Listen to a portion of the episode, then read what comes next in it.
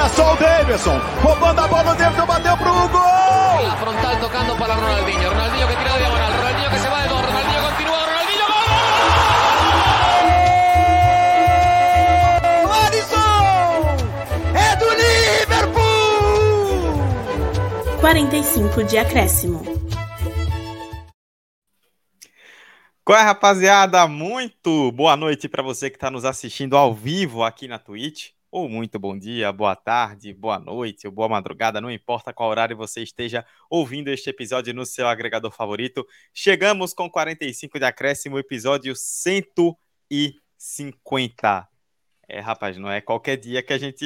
Não é todo dia que a gente chega nessa marca, não. Em 150 episódios do nosso podcast, que teve o seu primeiro episódio publicado lá em novembro de 2018. Como era o mundo em novembro de 2018? Tem muita coisa aconteceu de lá para cá. E o 45 segue firme, chega ao seu episódio de número 150.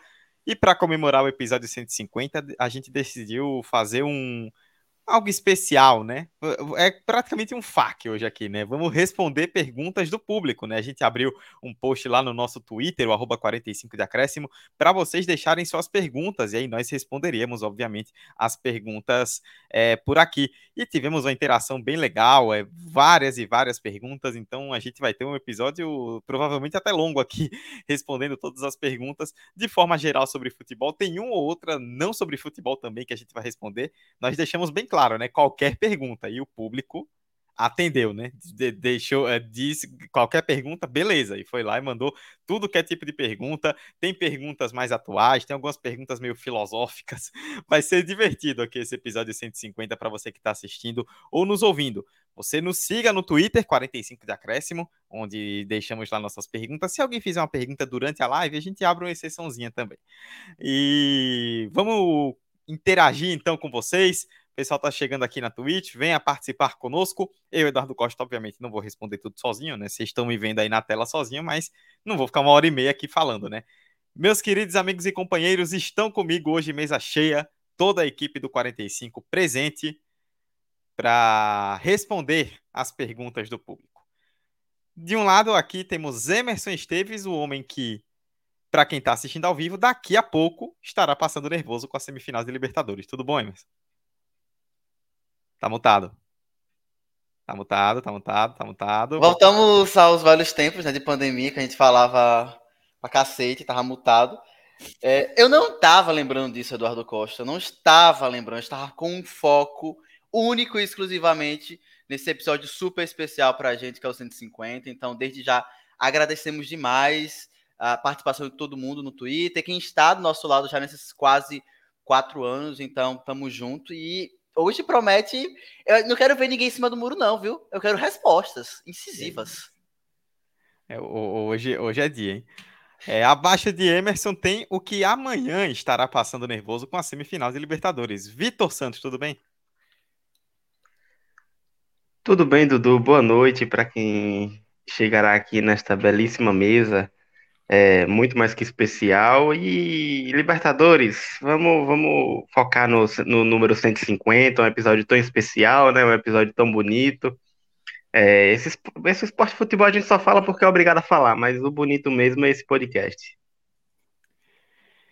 E abaixo de mim temos aquele que está muito bem obrigado na Série A do Campeonato Brasileiro e ainda vivo na Copa do Brasil. Hector Souza, tudo bom?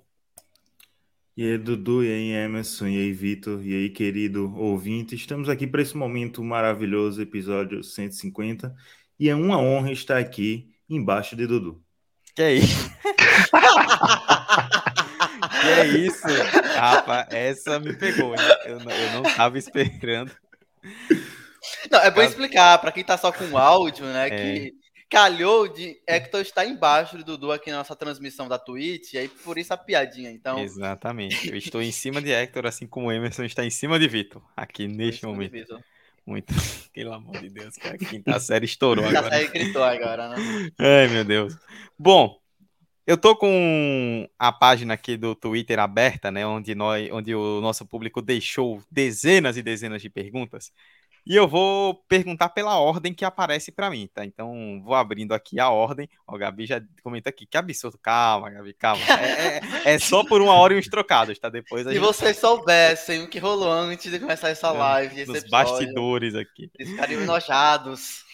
Então, vou comentando na ordem que apareceu aqui para mim. É, bom, algumas pessoas é, fizeram mais de uma pergunta, né? Fizeram várias perguntas, mas a gente vai passar por todas elas. Vamos destacando quem fez e a pergunta. Algumas são mais filosóficas, outras são mais factuais, como eu falei. A primeira delas eu achei um pouco mais filosófica, é da nossa queridíssima Luíse. Luíse, beijo, sei que você está assistindo. Ela perguntou: Você preferia ser o Diego Souza naquele Corinthians e Vasco, inclusive fizemos um Multiverso 45 recentemente sobre aquele jogo, ou o goleiro Júlio César no fatídico 7 a 1 Pergunta. Diego Souza. Cara, Fácil. poupa tempo, né? Diego Souza. Diego Souza. Diego Souza. fácil. É, Diego Diego Souza. Souza. Diego Souza também, cara. Eu acho É. que ele ficou menos marcado. é, Quer dizer, ele foi, ficou muito marcado e tal, mas ele conseguiu dar a volta por cima, vamos dizer assim. Ele não ficou muito atrelado. Fez porque a gente fez um episódio, inclusive, sobre isso, de multiverso, mas a carreira dele, eu acho que é muito maior que aquilo, acaba sendo. Não que a do Júlio César não seja, Uhum. mas eu acho que por ter sido 7x1 acabou sendo um pouco mais bombástico, vamos dizer assim. Um 7x1 na Copa, eliminando o, o- a seleção dentro do próprio país. Eu acho que Exato. isso já resume por si só. É, mas é curioso, né, assim, porque, tipo, o, eu concordo com vocês, eu também preferia ser o Diego Souza. Mas é muito louco, né, porque o, aquele lance do Vasco e Corinthians, ele é na conta do... tipo, Beleza, o Cássio pegou, mas assim, ele é um lance do Diego Souza ali, né, que ele acaba perdendo o gol. E o 7x1, pelo, é, por outro lado, não tem um gol do Júlio César, assim, sabe? Não tem um frango, não tem um lance, tipo, ah, esse gol aqui foi falha do goleiro. Mas é que foi tanto gol que não tem como, né? O cara acaba ficando marcado mesmo, né? Você, que é que tu falou, uma Copa do Mundo pelo Brasil, no Brasil, na semifinal, leva sete gols e você é o goleiro, querendo ou não, é um peso muito grande pro cara levar pro resto da E- vida. me atrevo a dizer que, tipo, ele não- não foi tão culpado, não, naquela situação toda, né? Não. Enfim, a gente já comentou sobre isso em outros momentos, mas ele, se pá, foi um dos menos, enfim, vilões daquele, daquele fatídico dia. Eu acho até que o, o sono de Diego Souza foi muito mais ba- perturbado naquela noite pós-evento do que o sono do Júlio César. Porque, como vocês falaram, o Júlio César não teve culpa, culpa, culpa. Mas o Diego, o erro do jogo foi em cima do Diego Souza. O erro do 7 a 1 foi em cima do Brasil coletivo. Só que aí tem o que é que tu falou: Copa do Mundo, semifinal contra a Alemanha, dentro de sua casa. Então, assim, toda a pressão. Acho que a mídia por si só já faz uma pressão terrível que você ninguém gostaria de passar. né? É, Próximo, Dudu, tá antes de você ir para a próxima pergunta, só para lembrar o querido ouvinte que a gente tem também um arquivo 45 sobre o 7x1. Foi O episódio 50, né? É o episódio Exatamente. 50. Então é só voltar 100 episódios aí no feed e você acha o nosso episódio. Ah, do- Eu garanto que você ouve tudo e você não conseguiu matar aquele anime lá do palhaço do Pirata que Estica. Sabe? Que tem mais de cinco episódios. É. Eu garanto pra você. Faz- alguém aí das exatas faz a conta pra ver quantos... Chegou no episódio, passou do episódio 1000 já lá, Emerson. Com certeza Passou, a pessoa passou. maratona 45 antes. É, Ó, é de boa. Com, com todo o meu repertório sociocultural, confesso que não faço ideia do que está sendo comentado aqui nesse momento. Acho que. Emerson criando um hater com os fãs de One Piece. Jamais. É, exatamente. Tá uma briga nesse momento. Ah, Bora. Próxima pergunta antes que alguém leve pedrada aqui. É, antes que a live seja derrubada aí pelos hackers. É, próxima, para quem está acompanhando ao vivo, a gente está colocando na tela, inclusive. Pergunta do arroba Maurício Prado 98. Essa é para Emerson, hein? Emerson, você prefere seu time tricampeão seguido da Libertadores ou o Brasil hexacampeão? Que é uma possibilidade real para os dois esse ano. Essa pergunta é muito cruel pra mim. Essa pergunta me coloca numa saia justa. Eh, Tá certo, eu vou responder. Você mesmo, Tá. Emerson, disse que não era para ter ninguém em cima do muro. Eu prefiro ser Hexa. Eu prefiro ser Hexa. Sendo bem sincero, eu acho que é, é, se encaminha para uma temporada com títulos do Palmeiras, não necessariamente de, de Copa Libertadores. Tá muito encaminhado no Campeonato Brasileiro. Então, pô, vai ter um, uma estatística já absurda Abel Ferreira em dois anos, duas conquistas, sei lá, mais uma final, uma possível final, uma semifinal garantida. Então, Hexa. Eu prefiro Hexa. É, eu era muito guri, não lembro da última vez que a gente foi Hexa, então eu prefiro a gente ser Hexa e ter esse título. E, enfim, a nação brasileira reviver seus dias de glória. Tô sendo bem altruísta aqui agora, viu? Se me acusarem depois de ser clubista. É engraçado, né? Sempre falam que eu sou clubista. Sendo que poucos momentos da minha vida eu sou clubista. Ainda mais com o Palmeiras, pô. Uhum. com Bahia, pelo menos, mas com o Palmeiras, eu não vou ser. É dificilmente eu ser clubista. É... Mas eu prefiro ser Hexa do que o Tri da Libertadores. E o bom é que Emerson entrou aí no paradoxo temporal e disse: Eu não lembro a última vez que a gente foi hexa. Realmente, realmente, Emerson. que a gente foi campeão pela É, última, última vez. vez que. Eu tinha três anos, sabe? Então, Ó, o Gabi comentou aqui que Emerson tá fazendo um sacrifício em prol da população brasileira. Ó, eu. É é que depende de cada contexto também, né? Tipo. É- é, Também depois que você ganha duas Libertadores, assim. é, e, ah, enquanto o Brasil tenta uma Copa a cada quatro anos, o Palmeiras tem quatro chances de ganhar uma Libertadores. Imagina, o Palmeiras. Ah, vá, pega um, sei lá, não se classifica, é, fica- para nas semifinais, situação hipotética. No ano seguinte, volta pra uma final, eventualmente ganha uma Libertadores. Seria tipo três títulos em quatro anos. Seria absurdo. Seria absurdo ainda assim. Então, tipo, tá de boa, sabe? Tá de boa.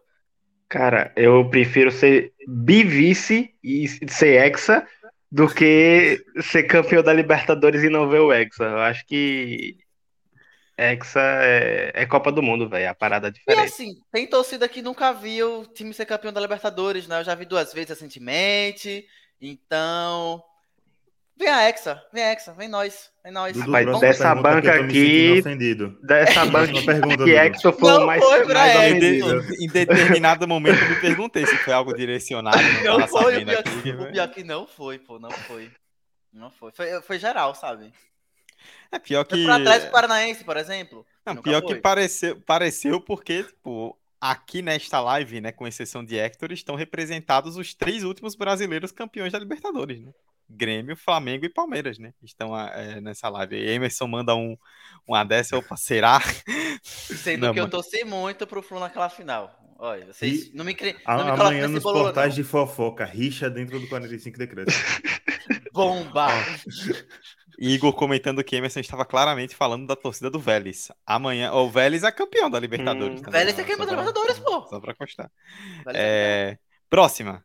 Bora. Do Maurício também. Se pudesse entrevistar qualquer jogador do mundo, qual seria? Cara, esse é muito bom, hein? Porque assim, eu gostaria. Em atividade, É, então. Eu, eu primeiro me perguntei isso, né? E segundo, assim, acho que seria legal um jogador, não precisa ser aquele estereótipo do falastrão, mas um cara que dê boas respostas, né? Que tem aquele jogador que é o suco da assessoria de imprensa, né? Que você pergunta qualquer coisa, ele responde, é o, a instrução do professor, não sei o quê, trabalha duro durante a semana e aí não sai nada, né? Então, não sei, alguém que dê Hector, boas que não é do né? jornalismo, tenho muita curiosidade. Vamos ver depois Pois a gente é, né? pra galera do jornalismo. Hoje, Sim. pensando em qualquer jogador do mundo, eu diria Messi. Pela situação em que ele tá, a situação que o PSG tá, eu não chamaria nem Neymar nem Mbappé, eu chamaria Messi pra entrevista, tá ligado? Interessante, interessante. Cara, essa pergunta me pegou, que eu tô pensando nela. Que- Eu, eu, eu tenho um nome, um nome muito claro na cabeça. Um cara que, tipo, que eu admiro muito, além do futebol jogado dentro de campo, todas as ações sociais, todo o envolvimento político e social que ele tem no seu próprio país. Então, eu queria muito entrevistar Mané, sabe? Eu, fico muito É um curioso para ter assim um bate-papo com ele, para ele falar sobre futebol, sociedade, política, vida amorosa, se ele quiser. Enfim, o que ele quiser falar, eu Vida estarei ouvindo. amorosa. Vida amorosa também, nunca se sabe. Então, pô, é um cara que não tá mais no meu time hoje em dia, mas eu tenho muita admiração, muito respeito. Vou torcer muito nessa Copa do Mundo, inclusive. Então, eu entrevistaria Mané nessas condições de um jogador em atividade. Se não fosse em atividade, aí ia ficar mais difícil. Vitor, Dudu tá fugindo, viu? é Cara. que eu, tô te- eu quero tempo pra pensar ainda. cara. Eu odeio perguntas que só me dá direito a uma resposta, na moral. É, É que esse é o tipo de pergunta, pô, que você dá uma resposta e depois você para e pensa, pô, fulano, né? Daqui a meia Sim. hora eu vou lembrar de. Pode Hum, falar Gabriel Barbosa, Vitor Santos. Deus o livre guarde. Esse é um dos últimos que eu quero entrevistar. Enquanto trapper, enquanto artista, um cara super, enfim, O Lil Gabi. Lil Gabi. Esse é pro podcast, algum podcast sobre pop. É, Cara, quando o Emerson falou, eu só lembrava do Rashford. E é um cara que eu tenho, eu admiro pra caramba, porque assim, eu sou torcedor do United, não sei se já deu pra perceber, ouvinte. E, pô, é triste ficar 10 anos sem ganhar nada. E aí você vai vendo peças se formando lá dentro que é de uma qualidade absurda. E ele tem um dos maiores, uma das maiores mobilizações como jogador de futebol fora de campo. Assim como o Mané, assim como o Richarlison, assim como outros jogadores que a gente tanto citou por aqui, que dá pra perceber no Twitter.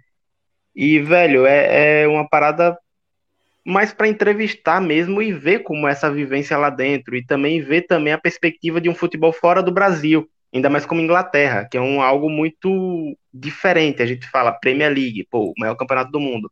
A audiência da Premier League aqui no Brasil é gigantesca. Só que a visão de futebol do, do jogador que nasce dentro da Premier League é totalmente diferente da visão de futebol que a gente tem aqui. É, en- então, acho que seria interessante ter esse choque de realidade. Mas é como o Dudu falou, já pensei nos cinco nomes depois de Rashford. Mas segue o baile. Ó, hoje, inclusive, é aniversário de 26 anos de Gabriel Barbosa, o Lil Gabi, o Gabi, Ídolo, o Gabi ídolo o maravilhoso. Gabriel. E tem várias denominações aí pra tratar do. do- Tá se tornando o Gabi Playmaker. Ele vai parar de fazer para dar só assistência agora. Que gol não Gabi desaprendeu. Playmaker. Masterclass. Cara, eu fiquei pensando aqui, eu acho que um nome por várias características envolvidas em torno, né? é, que eu gostaria de entrevistar, Vinícius Júnior. Acho que por, por, por toda a história que ele vem construindo e assim, por todo. Porque o Vinícius Júnior ele é um cara muito precoce, né? Tipo, com 16 estava vendido para o Real Madrid, com 18 foi jogar na Espanha, com 21 tá decidindo Champions League, assim, tudo acontecendo muito rápido, né? E seria interessante sabendo a entrevista assim franca, né? E o Vinícius Júnior parece ser um cara muito franco. Como é que o cara lida, tipo, psicologicamente com essa bomba, né? Tipo, de repente o cara com 18 tá lá no Bernabéu lotado, titular do Real Madrid. Tipo, não é todo mundo que aguenta isso aí, né? Então, acho que seria um personagem bem legal. O Igor, que é torcedor do Milan, comentou que entrevistaria o Dida. Queria muito saber os bastidores daquele Milan. Eu só não sei se o Dida seria o personagem mais expressivo, né? Mas É. va- valeria. A gente tem que ter um bom jogo de cinturas pra extrair coisas dele, sabe? Se- Ô, Igor, se você quiser treinar um italiano, tentar um Gattuso, que esse aí gosta de, de, de uma confusãozinha, é, eu acho que daria mais jogo, tá? Curte a mídia, né? Pois é. Pergunta também do Maurício, ó. Eduardo, isso aí é canalice, ó. Perguntou se eu já consegui algum dia defender o chute cruzado dele. Maurício, você é um canalha. É apenas isso que eu deixo pra você aqui. Você é um Patife. canalha. Patifaria. Mas a pergunta do Dudu é se você conseguiu. Não. Por, por isso que ele é um canalha. canalha. A Maurício é craque, pô. Aí eu, como goleiro mediano, é difícil. Luiz perguntou: essa é uma filosofia, ó. Viver um ano de Jorge Jesus e o resto da vida de Paulo Souza, ou seja, um ano ganhando tudo e o resto mediano, ou, segundo ela, o eterno vazio do dinizismo. Eterno vazio no- do dinizismo porque eu não pago pau pra português. Que é isso. Aqui é, é decolonialismo mesmo. Emerson se balança com, a, com isso Pra aí, porque ele é um eu pago e eu prefiro um ano de. Gente, eu não vou naturalizar, não ter título, não vou romantizar não ter títulos, não. Eu quero ter pelo menos um ano de glória. Eu quero ganhar alguma coisa. Então eu prefiro viver um ano de Jorge Jesus e a outra na desgraceira de Paulo Souza. E vai ser sobre isso. Sabe? Então, prefiro vencer. Eu, meu critério vai ser esse. Eu quero vencer em algum momento. Eu É, torço pro acho- Fluminense e pro Confiança. Eu tô acostumado a não ter título. Vem de mim. Tá no Bom DNA ponto, já. Bom ponto. Não, pô, e assim, eu sou flamenguista, até um tempo atrás não tinha nada, tá tendo tempo de glória, e já já eu vou esperar o ostracismo de novo. Vamos ficar 100 anos sem ganhar nada como um tempo atrás. Então, assim, tô com o Emerson. Eu prefiro ter o títulozinho e tal. É, e é isso. É, Eu, eu tô com o Emerson e com o Vitor porque, por conta disso aí que o Vitor falou. Tipo, Se eu ficar 100 anos sem ganhar nada, eu vou lembrar de um ano que, pelo menos naquele ano, fui feliz e ganhei tudo. né? Então, Tem time inglês e time brasileiro também que faz isso, viu? Gun conquistou um título em 1900 e bolinha. Não, mas porque somos tradicionais. Mas enfim. Hoje tô só soltando fato. né? O, o Tottenham é meio de com os dois, né? Porque há um bom tempo ele joga bem. é, tem esse clichê do dinizismo, né? Que é joga bem e não ganha nada. E teve também seus anos de glórias lá atrás em bolinhas, né? Mas, enfim, só, só citando aqui um, um grande exemplo que me veio à mente. Boa. Ilustramos. Pois é, rapaz. Você vê que não fui eu que falei, tá? Foi Vitor. Depois vocês ficam aí é, alfinetando. Ó, próxima pergunta. Cadê? Cadê? Voltei aqui pra página agora sim. Próxima pergunta da Luíse. Prefere ser neto do Pelé e não saber disso ou primo do caça-rato e limpar as chuteiras dele? Neto do Pelé, velho. Não, é sério. A gente tem que, tem que pensar na filosofia por trás dessa pergunta. Pois é. Não, eu Amiga, quero saber o que foi que, que, que Louise tomou pra quando Eu foi fazer essas quero. perguntas. Pois é, né? Quero. Porque foi de uma criatividade de reunir dois mundos, Pelé e Caça-Rato, numa mesma frase. E É que aparentemente fez sentido, né? E Ma- faz. Pior do que isso, né?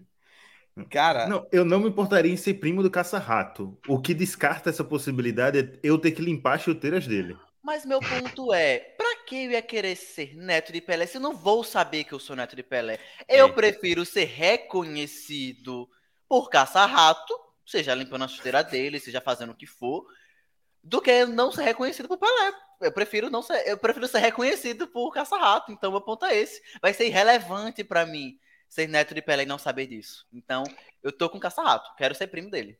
Cara, eu fui ver a.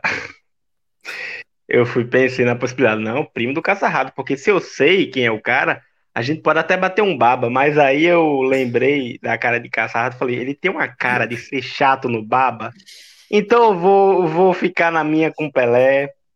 Qualquer coisa aí no os meus netos, bisnetos, descobre essa linha do, da árvore genealógica e enfim, segue, segue. é, o... eu tô com a filosofia de Emerson, cara, porque você ser neto do Pelé e não saber disso, você não pode dizer pras pessoas, né? Pô, meu avô é o maior jogador da história, né? Tipo, pelo menos ser primo do Caça-Rato, você pode falar, né? Pô, tem um grande clube do Brasil que tem meu primo como ídolo, pô. Então, Qual o grande clube, menos. Dudu? o Santa Cruz, pô, é um Ah, grande clube. Tá, qual é o grande clube, Dudu?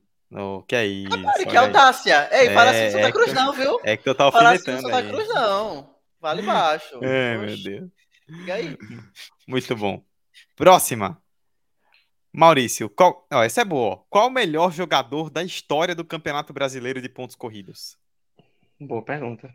Rapaz, Boa pergunta. Eu vou, eu vou meter um aqui. Eu vou dizer que é Fred. eu Pela. é um bom candidato. Não. Ele, ele é o maior, ele é o artilheiro atual dos pontos corridos, o segundo maior na história do Campeonato Brasileiro. Manteve uma regularidade nos três clubes que ele passou e conquistou títulos. Com o Atlético Mineiro, ele não conquistou título brasileiro em si, conquistou outros títulos, mas disputou título, os títulos brasileiros em quase todos os anos que ele teve no Campeonato Brasileiro. Só acho que quatro anos que ele não disputou. Dois anos quase que o Fluminense estava brigando para não ser rebaixado um ano, eu acho que no Cruzeiro, e o ano que o Cruzeiro foi rebaixado. Então, eu acho que constância, decisão e história, hoje eu coloco o Fred. Rapaz, ele perguntou o melhor, né? É, não maior. Hum. Neymar. É o melhor. é, faz sentido, faz faz Vitor deu, sentido. Vitor deu uma boa. Deu uma, deu uma faz- rabiada, viu? Opa! É, rapaz, uma Porque coisa- o que ele fez em um ano, ninguém fez. Nem chegou perto Ô, de fazer. Vitor, mas falando em melhor, agora vamos lá. Neymar ou Sidoff? Porque Sidoff também jogou o Campeonato Brasileiro. Não, mas Sidoff não, não chegou no. Não tava naquele seu futebol quando tava no Campeonato Brasileiro. Ele não tinha 50% do que jogou na É, Europa. Neymar tava Talvez numa, numa ascensão absurda. É, Sidoff é muito Na maior. época. Não, não, peraí. Não, sim, Na não, época, é, é. é, é, não tem comparação. Na época. Tá. Mas, Mas- é, sendo o melhor se jogador fosse- da história do Campeonato Brasileiro, eu ainda fico com o Fred. Porque é da história do Campeonato Brasileiro. Neymar Tem não chegou a o- conquistar título do Campeonato Brasileiro. É, então, por isso que eu foquei no melhor. Mas se fosse maior, eu lembro do nome do Dagoberto, que levou uma carrada de título, fazia gol a roda onde jogava, né? Foi campeão com o Atlético, com São Paulo várias vezes e com o Cruzeiro. Luiz Então, Fabiano também, né? Sim. Ganhou, ganhou algumas coisinhas também. Meteu gol pra cacete. Pô, essa pergunta é difícil, né? Se É. for nessa, tentar diferenciar por essa lógica de melhor e maior, né? Já que ele usou o termo melhor aqui.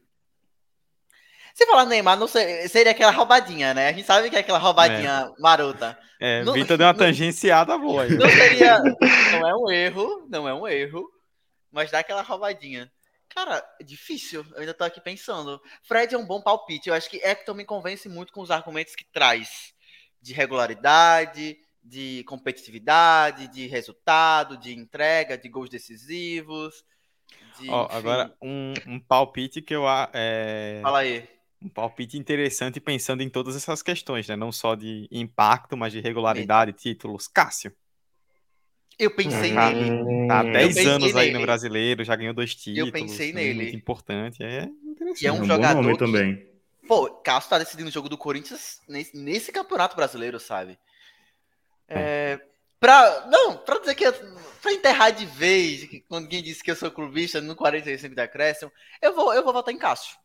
Eu vou votar em Cássio.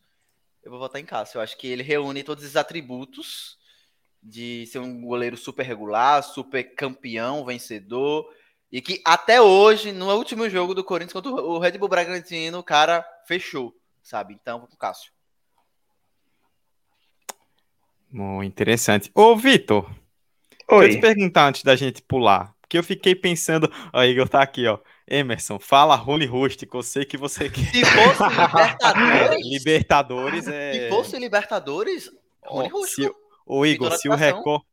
O Igor, se o Maurício está dizendo que Emerson quer limpar a imagem dele em um episódio só. Tá tentando, ele tá no caminho. o Igor, se o recorte for Libertadores no SBT, o Rony é o maior jogador da história do futebol. Porque é só o Theo José narrar o jogo do Palmeiras que o homem se transforma. Não tem jeito. Ô, Vitor, deixa eu te perguntar. Quando eu, eu pensei em Fred, Cássio, e aí deixa, a gente citou um nome que a gente citou agora há pouco. Do jeito que tá hoje, no momento, o Gabigol caminha para isso aí? Porque assim, é um cara que já foi artilheiro no Santos, foi campeão no Flamengo, artilheiro no Flamengo, já tem 100 gols em Campeonato Brasileiro. Nessa pegada aí, acho que ele ele pode Não Tá é absurdo cedo. Mas Tá não vai ser cedo. absurdo. Não, não, não, não vai ser absurdo. Até porque ele tem, tem bastante recurso, ele tem uma. Tem polivalência, isso é muito destaque. Faz Quantos gol, anos né? ele? ele 24, fez 26 25, hoje. É 26. novo. É novo. É, ainda, ainda tem mais, no mínimo, uns seis anos aí, pô. Sim. Sim. Pois bem, pronto. Respondido. Eu então. acho que, eu Opa, acho lá, que lá, cortei. ficando, ficando aqui mais uns 3, 4 anos, Rascaeta é mais provável que ele. Eu pensei em Concordo. Arrascaeta, É, velho. Arrascaeta é um bom nome. Eu pensei, e Concordo. ainda pensando aí desse melhor, eu pensei muito nele, mas aí um. É porque Eu acho é que se a gente- difícil. Vai, pode falar, Vitor. É difícil falar atacante e goleador como melhor quando o foco dele é literalmente só fazer gol. Porque quando a gente pensa no melhor, é mais fácil o imaginário ir no Messi, que é driblador, que é construtor, do que ir num cara goleador como Lewandowski. Ele é um baita jogador. Só que pra você falar o melhor, é, a, a gente sente essa dificuldade no imaginário. Então por isso Mas aí, eu- amigo, eu acho que essa mesma lógica vai se aplicar a esse goleador com posições da defesa, por exemplo, zagueiro, lateral. cumprir bem a sua Sim, função. sim. Vai ter essa, essa discrepância também. Vai- É, é quem melhor cumpre a sua função. Sim. Então, acho que, tipo, faz sentido o que Vitor fala no imaginário do senso comum. Mas analisando aí, você precisa analisar todas as disparidades de cada função. Então Tá o nome é Rogério Ceni, porque além de goleiro ele conseguiu ser artilheiro. Olha, Rogério Ceni não Olha, é um nome o tão pior- absurdo, não, Ótimo. tá? É um ótimo, é um ótimo É, nome, pô. É um ele ótimo ultrapassou a barreira do da sua posição, né? Porque conseguiu ser referência da posição. É E é eu ótimo acho- nome mesmo. É um e eu acho o. Rogério Ceni melhor do que Cássio, assim, numa balança, levemente melhor. Você acha ele melhor? Acho. Enfim, Eu- é eu- uma conversa pra depois. Maior, sem dúvida. Maior. Próximo, Maior sim. Melhor. próximo episódio. Quem é melhor? Marcelo ou. Cássio? Será o título do episódio. Luiz, qual foi a alegria que, assim, é, assim como Davi Luiz, vocês gostariam de dar para o povo, mas não deram? Eu fiquei pensando nisso aqui, porque que tipo de alegria eu daria para o meu povo, né? É curioso, né? É, Ô, é uma... Luiz, depois fala pra gente o que foi que você tomou pra fazer essa pergunta, que, que talvez eu queira um pouco. É, mas confesso que gostei, porque tá fazendo a gente pensar aqui. Né? Tá, tá interessante isso aqui. Depende Cara. aí. É o Emerson jornalista? É o Emerson pesquisador? É o Emerson vida pessoal? É o Emerson. Tá, tá dando uma hipótese. Ah, aí aqui, são é duas horas de episódio só nessa pergunta aí. Exato, por isso que agora eu vou ficar na minha. Vou Você une todas as suas personas, Emerson. E aí você diz uma coisa.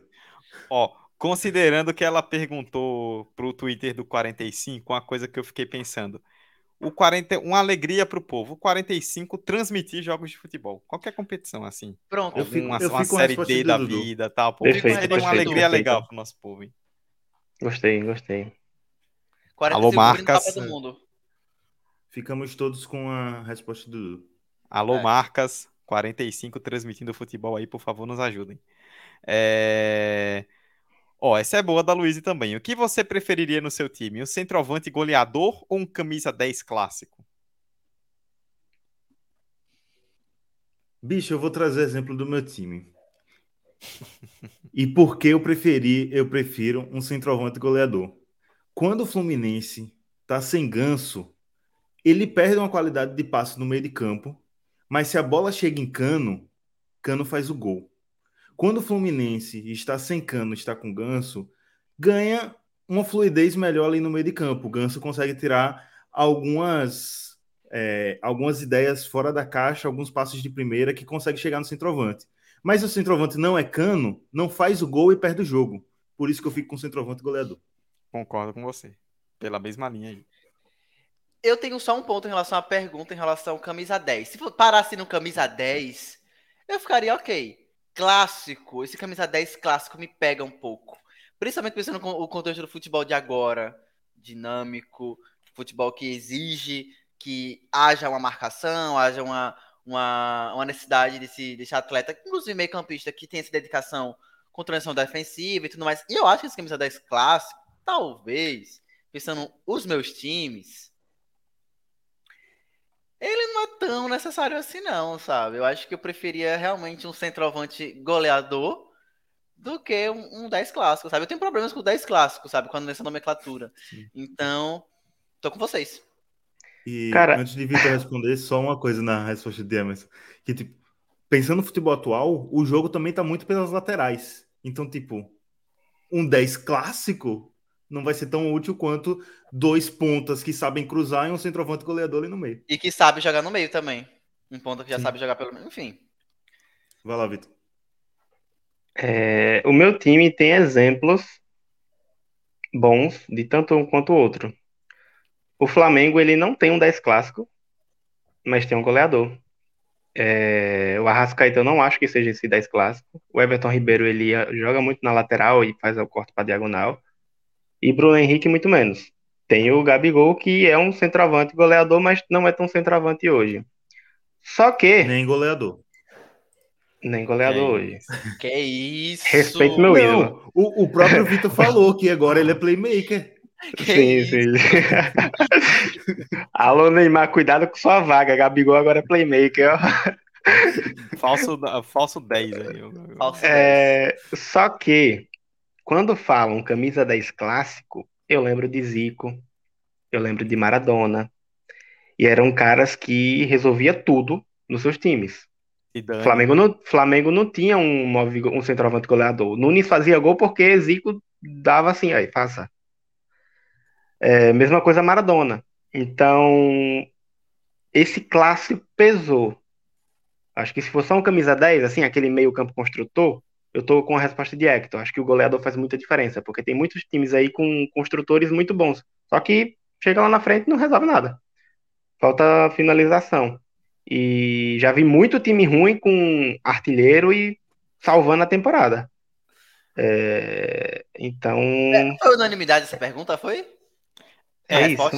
Acho que foi. é. Sim. Primeiro goleador, né? unanimidade, né? Primeira Olha não, a primeira pergunta lá também foi, que eu não lembro mais qual foi, mas também foi unanimidade. Ah, bota Foi a do. A de Diego Souza. A Diego Souza, é Isso. verdade. Ó, Igor comentou aqui, ó. Impacto de Haaland e Lewandowski nessa temporada vai dizer bastante sobre essa pergunta. E cadê Davi Hum. Nunes aí, nessa, nesse comentário? Olha, aí agora o clubismo, hein? E Henrique comentou aqui, ó. Acho que perdi minhas perguntas. Cheguei. per- Perdeu, não, Henrique. Daqui a pouco suas perguntas chegam por aqui. Próxima. Maurício, qual foi o primeiro jogador que inspirou vocês a amar futebol? Ou se não, um jogador algum time? Agora é sentimental, né? Se Emerson for time, eu sei cara qual é o que Emerson vai responder, tá? Vai lá, Emerson. Vai lá, Emerson. Cara, deixa eu reler a pergunta, né? Qual foi o primeiro jogador que inspirou vocês a amar futebol? Se não houve, houve jogador, time. Time tá evidente quais foram, não precisa nem falar. Jogador, cara. Essa pergunta é difícil, né? Porque ela envolve um gostar do futebol esporte e gostar do futebol paixão por clubes. É. É uma, tem, uma, tem uma questão aí importante, né? É, Mas infelizmente, o jogador que eu vou falar, ele era muito brabo, sabe? Ele tinha uma identificação muito grande. E eu lembro que, tipo, ele era muito. É um cara ainda muito respeitado, mesmo que tenha, enfim, hoje em dia se perdido. É, Mas Marcos, goleiro Marcos. Eu Hum, lembro que pós-Copa do Mundo, ele foi um cara que ele aumentou ainda mais seu estrelato, recusou ir para o Arsenal, naquela temporada que o Arsenal iria ser campeão da, da Premier League, foi jogar pelo Palmeiras e tudo mais. Então, ele criou uma identidade muito grande e é um cara, enfim, que eu gostava muito de ver. Se eu avançar um pouquinho no tempo, vou falar Valdívia. Se eu, se eu avançar para o futebol europeu, vou falar de Fernando Torres. Eu sei que eh, Dudu também guarda carinho por Fernando Torres, mas El Ninho foi aquele jogador Eu adorava o Fernando Torres, cara. que eu me, além do próprio Gerra, mas o El Nil era um cara que eu tinha, sabe, muito carinho, muito respeito e adorava ver. É, E Ronaldinho Gaúcho. Eu acho que o Ronaldinho Gaúcho foi aquele cara em relação ao esporte. Se pensar o futebol como um todo, Ronaldinho Gaúcho. Pensando em time, foi o Fluminense principalmente por uma questão familiar, porque meu avô era fluminense, meu pai é fluminense, então, tipo, eu cresci pensando nisso. Como jogador, eu acho que eu só tive ter vim ter um jogador, tipo, que foi ídolo, sabe? De eu querer parar para assistir o futebol dele mais tarde, que foi Conca. Acho que antes disso eu não tinha, não tinha identificação tanto com o jogador, era muito tipo de sentar com meu pai para assistir jogo do Fluminense. Mas eu acho que identificação com o jogador veio a vir lá para 2008 com com Conca.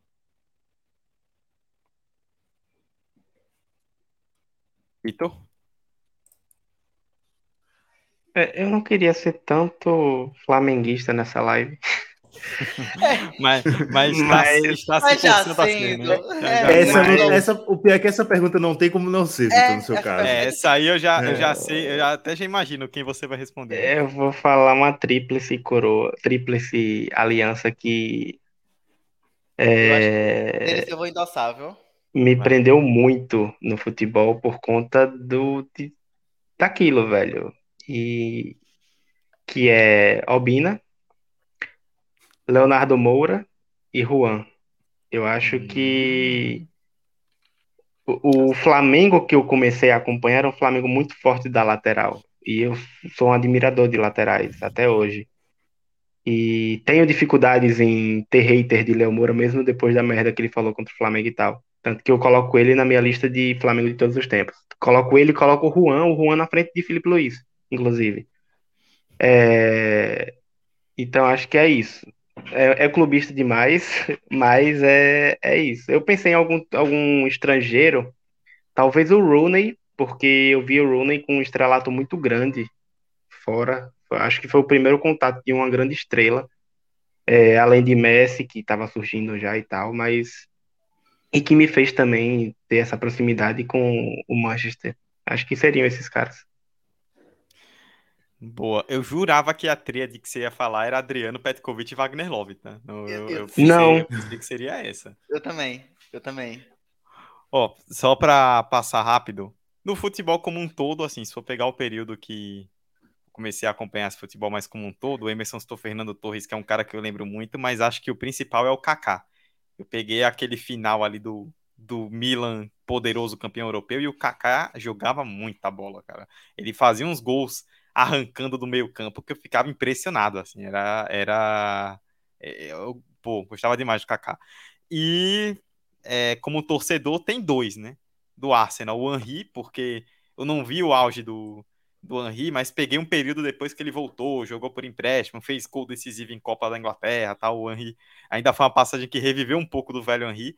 E do Grêmio, cara, por incrível que pareça, um jogador que eu acho até subestimado pelo que fez quando jogou no Grêmio, o Jonas.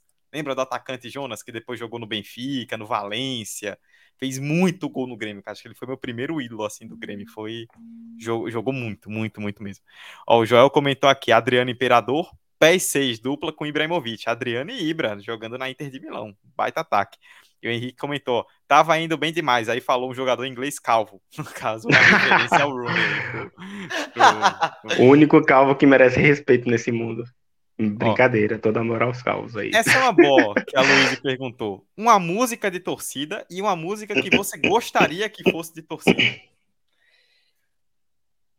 Cara, confesso que tipo, eu adoro música, ouço muita música, mas eu não me apego muito às músicas dos times. Tá? É uma, uma, uma coisa, eu acho que eu nunca falei aqui no podcast, mas eu conheço algumas e tal, mas eu nunca consegui me apegar com as músicas dos times. Então, essa pergunta para mim, ela não me diz muita resposta, sabe? Tem músicas, aquelas músicas que são feitas depois, mas não de torcida, tá ligado? Sim. Então, aquelas músicas especiais, músicas como era, sei lá, hum. vida Trilha Libertadores, aquela, tem aquela musiquinha, né? Campeão, campeão do Nordeste, tem musiquinha e tal.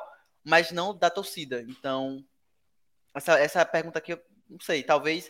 Enquanto vocês forem falando, aí surge alguma na minha cabeça. E o hino nacional, é repetindo a palavra Palmeiras, Emerson? que aí a expressão de Emerson foi sensacional. Ó, Maurício já comentou aqui, ó. Emerson é adepto do Palmeiras, fio, fio, fio. Aí, o jogo inteiro lá repetindo. Pelo Cara, menos a gente entende o que está sendo cantado, né? Ao contrário do hino nacional. Crítica social foda. Ih, rapaz. Oh. Oh, tem uma música que eu gosto muito, eu, eu, acho bem legal, assim, tipo, uma coisa que eu acho muito legal é paródia de música para time, né? Quando pegam uma letra de uma música conhecida e, e fazem pro time. Tem uma que eu acho bem, bem bonita, que é uma do. Depois vocês pesquisam aí no YouTube, que é uma do, do Corinthians, com a, que é uma paródia da música do Tim Maia. Aquela música Não Quero, é, não quero Dinheiro. Eles fizeram uma paródia uhum. a torcida do Corinthians, que é muito legal, depois vale a pena pesquisar. E eu gostaria, isso é uma coisa que a gente não tem muito no Brasil, tem mais lá fora, mas eu gostaria que fizessem isso aqui. É... Ter a cultura de música de jogador é muito comum lá fora, né? Você vê as torcidas quando começa a gostar de um jogador fazer uma música para ele. Aqui a gente não tem muito isso, né? Músicas específicas ah, para jogador. Eu lembrei de uma música, velho. Eu lembrei de uma música. Qual? E o Never Alcalão. E o Never Alcalão. O You Never Walk Alone, pra mim, é a música. É a música. Vitor, se você. Tem uma música que fala de cachaça também, que todas as torcidas cantam, que eu também gosto. Ah, e aquela. Eu já vi todas as Uma camisa, cantando. não sei o que. Minha... É a do Pelados em Santos? Vai começar não, a festa. Não. Todas as torcidas cantam. Vou tomar isso, né? todas. Essa música eu gosto. Várias torcidas ah. já vi cantando ela e eu gosto dela também. A do Grêmio tem um assim, que é vou torcer pro Grêmio bebendo cerveja, alguma coisa assim. Enfim, o assim Vitor, se você não responder Obina é melhor que Eto'o, você tá fora da live agora, tá? é, é, muito nostálgico essa, realmente, é muito nostálgico. É, calma que eu não vou falar em dezembro de 81, pelo amor de Deus, pelo mega fatada. Pelo amor de Deus. É, mas tem uma música que eu tenho muito saudosismo. Olha só, Vitor sendo saudosista que é aquela que é com a música do Senna, com, do, do toque de Senna campeão Sei, que o Flamengo né? tem. O Flamengo tinha um, do... tem, né? Que eu acho tem, eu acho muito na época quando eu vi era guri, velho, o Maracanã antigo, a torcida cantando, caramba, eu me arrepiava muito quando era guri. E acho que é uma música bem marcante para mim até hoje. Então eu vou seguir o saudosismo já que é um tema muito é isso. E que queria ter, eu acho que isso que o Dudu falou é muito massa a gente tá começando a ter um pouquinho isso agora, né? Tem música pro Rony, é... tem música pro Rony, não lembrei de outro jogador, achei que ia lembrar. Mas, mas, aí, o detalhe mas é, tipo, é interessante. Não, não, pela torcida ele não pegou, entendeu? Cantam e Sim. tal, mas não tem o mesmo impacto do que a, torci- a, a, a música de torcida organizada pro time. Então, é Na Premier League ainda- tem mais música de jogador do que do time, alguns Sim. clubes, né? Sim. Sim. É, É que de música, de música que eu queria que, que viesse, eu não, não tenho nenhum de cabeça não, mas música de time pode descer a playlist da Trovão aí, tá de boa. Ó, Fez a Igor, média. Igor comentou E- aqui. Eu e gosto falando de do música de vergonha, jogador. time sem vergonha. O, o Dudu, e falando em música de jogador, o Fluminense trouxe duas, Ole Ole Olá, com K com K, e o Fred vai te pegar. Eu lembro do, do Fluminense do Uhu, Ahá, cuidado com o Lanzini. Que hoje tá deitando na, na Inglaterra, não? O que é mais, o que é mais louco disso tudo. Né? Próxima. Vamos passando aqui que já estamos estourando o tempo aqui. Vitor. Não esse Vitor da live, o Vitor que perguntou. Qual ídolo é o ídolo incomum de vocês no futebol? Aquele que quase ninguém idolatra, mas vocês são apaixonados. Cara. Essa pergunta, pra mim, ela esconde aí, tipo, um easter egg, né? Quase ninguém idolatra. Aí você fala, quase ninguém. Todo mundo no Twitter idolatra, sabe? Todo É. mundo em um nicho específico idolatra. Então. é- Deixa eu ver se eu pensar aqui rapidinho. Cara, Tem, tem um cara que eu gosto muito dele, mas eu não chego a idolatrar. E esse gosta muito não é nem pro- pelo futebol que ele apresenta. E eu acho que o problema da minha resposta é justamente essa. Que é Igor Julião. Que, tipo, eu comecei a gostar muito dele, muito pelos posicionamentos dele, porque ele acabou nunca vingando no Fluminense. Tanto que hoje ele saiu, tá no, no, no Portugal, eu acho.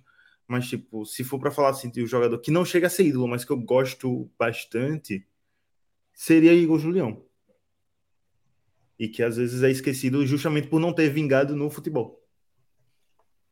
Ó, Maurício comentou aqui, Gilberto Silva. Igor, com certeza, irônico, comentou Harry Maguire. Que é isso, Igor? Avacalhando o coitado do Maguire. Sobre- Ó, o Harry Joel, Maguire, torcedor do? Confiança, comentou Rafael Vila. Mas isso não é ídolo em comum. Rafael Vila é ídolo da torcida toda do confiança, porra. E Henrique comentou: ó, Eu gostava do Mancoejo no Flamengo. Não ídolo, mas gostava. Vitor, compartilha do. É, é, o Flamengo teve muito esses jogadores, né? Agora ele vai jogar e nunca chegava esse agora. O ele Mancoejo jogou, dava essa sensação. Ele jogou bem, mas era um ele hype jogou muito futebol alto. de verdade no Cruzeiro, né? Ou eu tô. Ah, não, eu confundi com o Montilho. Não, eu confundi Ah, com Montilho. Montilho, é. Montilho jogou Desculpa, desculpa, me Montilho- passei aqui. Montilho jogou muito no Cruzeiro, mas chega no Santos e perde todo. Isso, isso. Eu confundi aqui a, a- o mercado da bola. Cara, eu vou dizer o. Toda vez quando. Eu vou, eu vou, vou ser sincero com minha mente agora. Toda vez quando vem uma pergunta parecida com essa, vem um nome na minha cabeça que é Davi Villa. Eu era muito fã do Davi Villa. Baita, Muito, né? muito fã, muito fã. E acho que. Eu tava pesquisando outros nomes, mas é, é o primeiro que vem na minha cabeça. Pô, olha, pensando assim de cabeça nos meus times, eu gostava muito do Cazorla no Arsenal, cara. Que ele jogou de bola, que ele não teve físico, né? Depois que o joelho dele começou a estourar, ele acabou. Mas enquanto ele jogou bola, ele foi espetacular. Pô, o Cazorla é, é craquinho. O pequeno mágico Santi Cazorla. Saudades, onde quer que esteja, Cazorla. Saiba que tem alguém no Brasil que te ama. É... Luiz, se vocês pudessem trocar de corpo com alguém deste podcast, quem seria? Rapaz, Não, Socorro. realmente, realmente, Luiz, passa a receita na minha DM. O que você tomou, o que você ingeriu, o que você. ó, essa eu vou ficar no muro. Com todo perdão aí, mas essa aí eu não tenho como responder, não, cara. É, essa eu pulo fácil. Pulo. Eu pulo também. Essa é difícil, Vamos, pô. vamos, vamos, vamos. É isso aí mesmo. Pulando. Aí depois, a causa da dissolução do podcast é essa pergunta aqui. É, a Sim, pessoa- porque você Aí, ó, não- bomba. Por que você não me trocaria no meu, no meu corpo? Por quê? Ih, Já começa o estopim aí. É melhor não, é melhor evitar. Igor falou, sempre fui muito fã do Van Persie. Eu vou evitar comentar sobre o Van Persie, né? Por mais que tenha boas lembranças. E Henrique perguntou pra mim do Rosic. Rosic, outro grande jogador que sucumbiu por lesão, né? Mas enquanto teve físico, jogou uma bola absurda. O Achavinho também, né, Dudu? Com a- e- Esse aí, ele jogou muito até ficar gordo, né? Depois que ficou gordo, ele parou de jogar bola. Mas isso aí é outro debate. É, Luiz, olha a pergunta da Luiz. Qual homônimo de vocês é o melhor que conhecem? Quem é o melhor Emerson, o melhor Vitor, o melhor Hector, o melhor Eduardo que vocês conhecem? Cara, assim, depende, é melhor ou maior? É melhor. É melhor. Ô, ô, Dudu, você tem um, um, um, nome- um- Eita, porra. Um homônimo. É, porque o meu maior homônimo né? tá longe de ser o melhor, né? Porque, assim, meu melhor homônimo é o que joga no Palmeiras, né? O, o Dudu. É um, é um baita homônimo, né? Tecnicamente. Ele é. Pensando Cara, no Emerson- meu, vai ser tipo o que todo mundo faz piada, Hector Babenco. Pensei que falar de Hector Bellerin. Grande que eu Ah, Nossa senhora, até, até revirei aqui, viu? Mas ícone fashion, viu? Respeito. Ah. Ícone fashion. Que bom, né? Pena que tem que jogar bola, né? O, Cara, Difícil. o Igor maior. Gomes, Igor comentou aqui, ó. Tá, atuais. Emerson Royal, Emerson Palmieri. Quais outros Emersons relevantes, vocês lembram? Eu tô lembrando desses dois. Palmieri e É, Royal. Ro- Royal é um, é um bom nome. Emerson Royal é um bom nome, É um bom bem. nome, né? é um bom nome. Se fosse maior, a gente ia pra aquele Emerson. Aquele Emerson. Aquele Emerson, né? Aquele, Aquele. maior. É, mas O melhor- Shake, né? Em, em se tratando de Emerson, eu tenho certeza que não é o O pior é que na escola eu tinha muito apelido de Emerson Shake, pô. Pra o meu amor, né? Pra meu, o meu. Mas acho que vai ficar com, com o Royal, viu? Desses atuais, pelo menos. O Acho Henrique uma- aqui no chat comentou no caso dele, o Henrique zagueiro ex-Palmeiras, que jogou Copa do Mundo, tá, não sei o quê. Mas, pô, Henrique, você esqueceu do Henrique Dourado, ceifador, hein? Fazia gol. Um bom nome também, que tomou a suspensão de um ano na China, que deu um tranco no juiz. Que meu amigo. Ele conseguiu bater o recorde de maior suspensão no futebol chinês. Cara, que beleza. E Vitor, só falta você. Ué, o maior Vitor que já pisou nessa terra pra jogar bola, né? Little Vitor. Vitor grande, Vitinho. É. Grande Vitinho. Não, mas tem o. Agora falando sério, tem o Vitor Osimhen, ídolo do Napoli, Do Napoli. que nas fanfics está indo pro United, pro CR7 e pro Napoli. Mas eu. é, Vamos Nas ver se vai ficar só nas fanfics mesmo. Ai, meu Deus, muito bom. Até algumas pessoas que, que batem na gente aqui com força, hein? Pergunta do Henrique, ó, que tá aí no chat. Quem você escolheria para te ajudar numa briga? Fábio Costa, Pepe, Gattuso ou Luiz Fabiano? Gostei dessa pergunta. Rapaz, Gostei dessa pergunta. Aham. Ah, mas aí tem questões. A briga é um contra um? Eu vou estar com outra pessoa e vou chamar mais alguém? Ou é um grupo de pessoas? porque o Luiz eu- Fabiano já não me- se meteu num grupo dando voadora, né? Então, Exato. O Luiz Fabiano, ele gosta de... Ele não tem problema de estar em desvantagem. O ponto é esse. cara, Mas assim, já não é um contra um porque é pra te ajudar na briga. Então, no Pra mínimo, são ajudar. dois. é. Bicho, nesse contexto, eu acho que eu vou do Luiz Fabiano. Apesar Ó, de Pepe também ser um candidato muito forte, eu vou do Todos aí têm bons argumentos. Não, Gattuso era um doce de pessoa, né? Um doce de Ó, o jogador. Henrique comentou aqui, um grupo de pessoas contra você e algum dos quatro. Inclusive, segunda-feira, ontem, para quem tá acompanhando a live, teve o Valência Atlético de Madrid, né? E os técnicos eram Gattuso e Simeone. E os dois levaram amarelo, né? O Nossa, não mudaram mesmo, né? Voltar, saíram do campo, mas continuam os mesmos. Ó, o Igor comentou aqui, ó. Gattuso que saía no murro até com árbitro grandão, sem medo. Brigou com Simeone ontem. Ah, O homem não mudou, né? Eu vou de Gattuso. Pra mim, ele exalava a energia do ódio. Ele jogava com ódio, ele entrava com ódio. Eu, eu nunca vi uma entrada leve e na bola de Gattuso, né? Ele, ele, se ele não pegasse a bola, ele arrancava o pescoço do jogador. E isso é importante na briga. Então, eu vou É. Gattuso, muito embora os outros candidatos estejam no mesmo quilate. Estejam no mesmo patamar. Mas eu pego Gattuso. Sabe quando a gente fala jogador joga de terno? Eu acho que desses aí o Pepe ele bate de terno. Aí eu, aí eu vou de Pepe. Quando Eu você menos espera, ele pisa na sua mão, né? Sim. Bate na sua mãe. É. Tem gente jogador que bate na mãe de, outro, de outra pessoa, viu? Mau É. Tem, Ó, o, tem. o Joel, o Joel comentou aqui, ó, Luiz Fabiano prefere ajudar na briga, né? O, eu acho que eu iria de. Gattuso também pelo quesito coragem que Emerson citou, né? Gattuso é aquele que pode vir quem for, ele não tá nem aí. Vou, Eu só queria dizer dizer que faltou um nome nessa lista, que é o consagrado Felipe Melo. Faltou. É, é, Faltou esse aí é outro, né? Inclusive arranjou é- briga no vestiário na sábado, Ele, né? ele o entra, né? ele já entra em campo com a munhequeira no punho.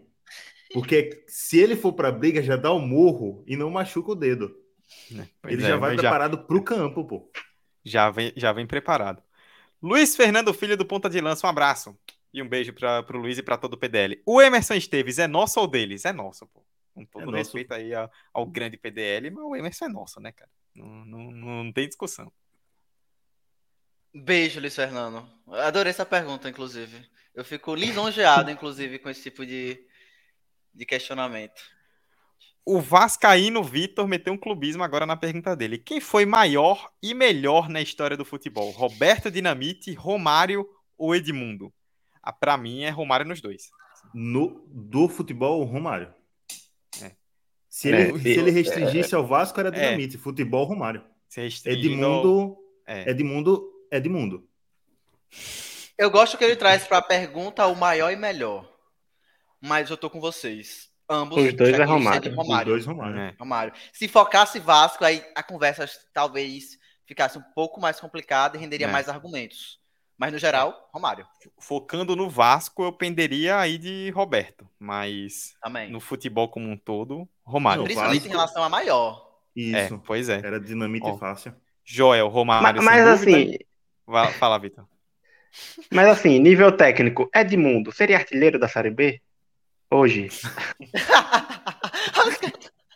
Vascaínos, Se botar Edmundo- respondam. Se botar Edmundo hoje, Hoje, aposentado, ele seria. ele seria artilheiro da Série B. Ele seria, com certeza. Ó, o Joel comentou aqui: Romário, Henrique, Romário, não tem o que discutir. O próprio Henrique falou: Edmundo nem senta nessa mesa aí, ó. Deu uma rebaixada aí no Edmundo. Não- E não o tem- Vitor- tem... Ironicamente, meteu um Ribamar não Igor só veio pra esculhambar a- o, Eu o gostei, episódio. tá, tá pelo A caos. vi- Pra você que tá assistindo ou ouvindo, aviso. Todas as respostas de Igor, elas tendem a ser irônicas, tá? Então, por favor, só pra constar. De vocês, nossa, hein? No Hexa esse ano. Rapaz. Cara, eu sou um cara mais contido, né? Então acho que eu vou abrir uma live aqui no 45 e ficar uma hora falando sobre o Hexa. Provavelmente. Cara, se em quartas de final de Libertadores eu tava fazendo apostas, quem dirá de Hexa? Quem dirá em Hexa, entendeu? Coisas virão, vou fazer alguma coisa espetacular. Mas comemoração, ah, como se comemora um título? É, agora eu fiquei curioso, tipo, como vocês comemoram o título de vocês? Porque, tipo, Ficando base de- rouco. no mínimo, no mínimo, começa aí, É, começa aí. Tem que... Então, sabe, coisas que não são descritas ainda. Que horas são agora? Horário de Brasília, Oito por favor. horas. 8 e 7. Não posso, não posso descrever as comemorações, não, o horário ainda não permite. Hum, Mas enfim, foda. Inclusive vai ter jogo da seleção enquanto estivermos no Festival de Arte de São Cristóvão, viu? Vamos se reunir. Ó, é... Igor falou aqui, ó. Não sei, Emerson, eu torço pro São Paulo, Manchester United e Milan. Ah, eu já ia falar, ó. Ele falou, ganhamos um escudeto. É, o Milan voltou a ser campeão agora. né? E Respeito o Tricas tá firme aí na Sul-Americana, hein? Que na Copa do Brasil vai ser difícil. O Joel já comentou aqui, ó. Vai encher a cara e ficar bêbado aqui pra comemorar. Também, Vitor, qual pior jogador vocês viram no time de vocês, bicho? Não, Tem muita, tem concorrência pesada, hein? a gente fica horas aqui fazendo a lista. Inclusive, eu tô vendo alguns no meu time hoje, tá? Só pra constar. Pronto, o pior do elenco de vocês hoje. Vamos tentar restringir pro. Vamos dar uma roubadinha na pergunta de. de- Poxa, eu ia esculhambar aqui com o cara, velho. Não, mas pode destilar. É só a favor do ódio gratuito. Pode destilar o ódio também, entendeu? Ah, Vai lá, Vitor. Ó, Vitor, Ah, pra tá. te ajudar, Henrique comentou aqui, ó, do Flamengo. Val, suponho que seja o Val Baiano, e Walter Minhoca. Não, não, Val jogou bola, pô, volantão. Ah, Val- o Val, o volantão. Né? Que Val era o Val Baiano. volantão. E o Val Baiano, grande figura, né? Grande figura. Mas assim, tem um cara que, se ele é jogador de futebol, eu poderia ser astronauta, que é um tal de Carlos Eduardo, inclusive formado no Grêmio. Jogou bem no. Grêmio, tá? Só pra... atleta. E assim, eu acho que é, todo muito obrigado ao gol que ele fez contra o Cruzeiro, mas É, é triste, é triste. Acho que aqueles baba que a gente fazia no começo do, da UFES, é, a gente, ele naquele baba, ele passava vergonha pra gente. Cara, o, o Henrique até comentou aqui ó, que não é o Val Baiano, citou também o Wellington zagueiro. Joel, que também é flamenguista, citou o Wellington zagueiro. Aí, ó, existe uma, uma, uma confluência aqui dos rubro-negros. E Vitor e Igor falou, Igor Gomes, que inclusive está em atividade neste momento. Emerson e Hector. Cara, eu juro que eu tô pensando aqui, mas não tô conseguindo lembrar um jogador que alimite meu ódio de tão ruim que era. Eu juro que eu não consigo lembrar. Tem um que eu odeio. Inclusive, se tiver alguma pergunta de ódio gratuito que você tem por um jogador, eu tenho. Já vou aqui desabafar. E esse era em relação a um critério muito importante pra mim, que era a expectativa e o que entregou. Hum, Lucas Lima. esse aí. Nunca engoli. Nunca engoli. Cara, ele tatuou um título do Santos contra o Palmeiras e foi jogar no Palmeiras depois, né? Isso aí Sim. é surreal, né? Então, é isso. É isso. E todo mundo achava que ele ia ser craque no Palmeiras. Ah, tá. É, vai Ah, ser a tá. ressurreição do Lucas Lima. Tá bom. Cara, eu vi Bressan, né? Então, assim. tenho muitos jogadores ruins, mas eu vi Bressan, né? Então não, não tenho outra escolha. Ó, Joel também, ah, falando do confiança, citou Neto Berola. Sim, sim, sim. Muito sim. Muito. Tem, tem um jogador, tem um jogador essa temporada que a maior pergunta que a gente tem para Vinícius Eutrópio é porque ele estava no time titular. E esse jogador se chama Alisson. Não é que ele seja o pior jogador do elenco, mas realmente ele não tinha como ocupar aquela vaga de titular e ele era titular absoluto. Então, como não estou conseguindo relembrar agora nenhum nome específico, vou deixar aqui Alisson dessa temporada no confiança.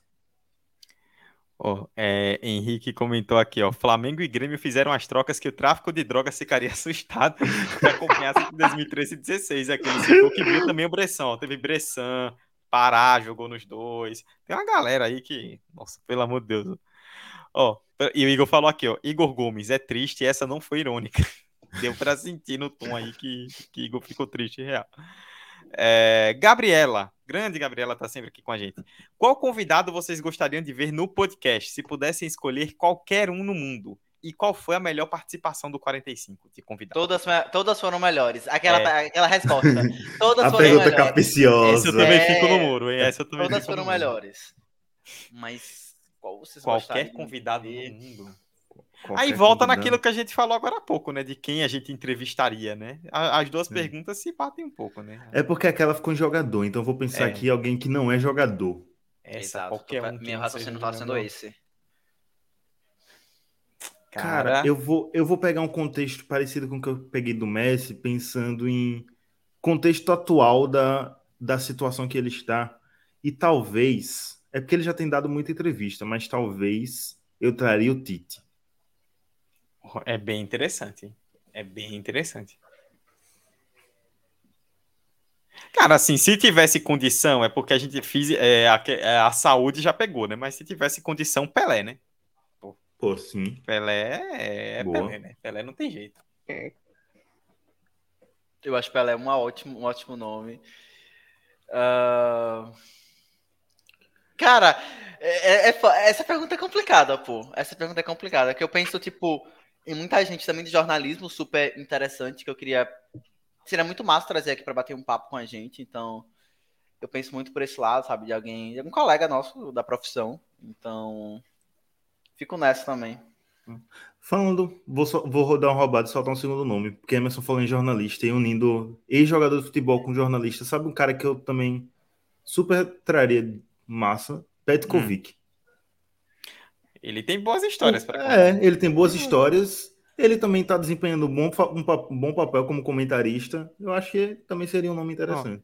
Um cara que eu, que eu acho que seria interessante se for juntar com o futebol, né? Dentro e fora de campo. E agora eu vou. É outra alternativa para aquela pergunta lá que você teve, Vinícius Júnior. já pensei em outros nomes aqui. Mas o. Aí, no caso, englobando quem já saiu do futebol, né? Que ali a gente falou de nomes que estão no futebol. Juninho Pernambucano. Acho que Boa. dentro e fora de campo é um cara que tem muita coisa para falar. Seria bem interessante. Vocês falam, vocês estão muito sérios. Eu vou Queria logo trazer um Galvão Bueno, velho, pra gente Bueno. comentar a Copa. Porra. Silvio Luiz aí, né? Vitor foi certeiro nessa, hein? Foi, Vitor, essa- pronto, Foi zerou. certeiro. Você zerou agora. Vou fazer uma banquinha. Vamos comentar aqui esse jogo do Brasil, pós- pós-jogo do Brasil. Ó, aí chama o Não, Galvão. não, Vitor muito zerou o bom. episódio. Acabou o episódio. É, episódio acabou. Valeu, vem com o galera, Galvão Bueno obrigado. aqui. Zerou. Vai sair da Globo, a oportunidade tá aí. Ó, Joel comentou, inclusive, durante o episódio, montem uma seleção sergipana de todos os tempos. Cara, é difícil que a gente teria que entrar numa pesquisa muito É. profunda, né? Eu roubo, eu não sou sergipano, então os sergipanos decidem. Eu fico de camarote. É, Cara, é, Jorel, infelizmente sua pergunta não vai ser respondida nesse É momento. dentro de um episódio. Mas tem vale o aqui Ruiter, um, né, no Confiança. vale um episódio de live isso aqui. É, mas tem alguns nomes aí que não dá pra faltar, né? Você pensar num Fábio do Confiança, ou um, um Helenilson e um Sandoval do Sergipe, são nomes bem interessantes. A gente vai pensar nisso aí. Pra, o Everson fazer que chegou até em seleção agora, pô. Goleiro. Sim. E participou do acesso do Confiança. É, muitos nomes. Henrique, qual jogador em atividade é o mais subestimado e o mais superestimado do futebol mundial? Tem episódio aí. Tem episódio. Tem episódio, hein? Tem um episódio episódio, sobre subestimados e um episódio sobre superestimados. É Com o. Ronaldinho na capa de algum, não sei de qual. Pois é, um. É. Inclusive, Vitor, foi Vitor quem patrocinou essa polêmica aí. Foi. Ô, Vitor, não vale Ronaldinho porque é em atividade, viu? Cara, em atividade, eu, eu até comentei isso no episódio dos subestimados, e, por, e é até bizarro porque não tá jogando bem nesse começo de temporada europeia, mas entre os, entre os atuais, subestimado eu diria o Son, que joga no Tottenham. Eu acho ele muito Totalmente. subestimado, ele é um baita jogador de sim. futebol. Muito, muito bom jogador. Agora, superestimado, porque tem muitos, né? Então, Difícil, né? Eu tô com na ponta da língua pra soltar.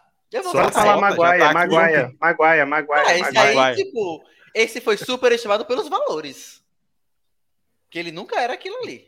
Mas Ah, tudo bem. quem que você quer falar, Emerson? Meta E o essa. Foden? Ó, Henrique comentou aqui, subestimado Miller, Foden. Thomas Miller, outro jogador que é que tem entregado muito há muito tempo. E superestimado Qualquer pontinha em inglês mergulhador. Qualquer um, ele botou todos, né? Qualquer um. Cara, eu acho o Foden até com.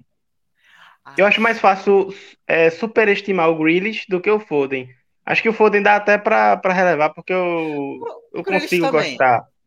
O Grealish é porque foi. É, o, Gre- o problema do Grealish é o mesmo do Maguire, né? O valor, né? Não é exatamente a qualidade em si, porque custou muito caro, né? É, e é um tiro curto, né? O cara faz uma boa temporada e aí já pff, ultrapassa todos os recordes. Pois é. Eu vou soltar um aqui em superestimado, que algumas pessoas vão me julgar. Ou não. Mas eu vou dizer De Bruyne. Ele é, ele Eu- é um. Eu, Nesse eu momento, em algum lugar do mundo, Roberta Souza acabou de soltar um rojão. eu estou te julgando, tá? Só pra constar. Ele, Eu não, não ele, te julgo. ele, é, não- ele, ele é um ótimo jogador, tem qualidade. Mas ele teve uma temporada muito boa e ficou marcado por ela. Não, velho, ele tá jogando bem há alguns anos já, pô. Não é de agora, Minha não. coisa com o De Bruyne é que eu não gosto dele. Eu adoro o futebol dele, mas eu tenho uma coisa que não bate com ele, Ah. sabe? Mas é um puta jogador.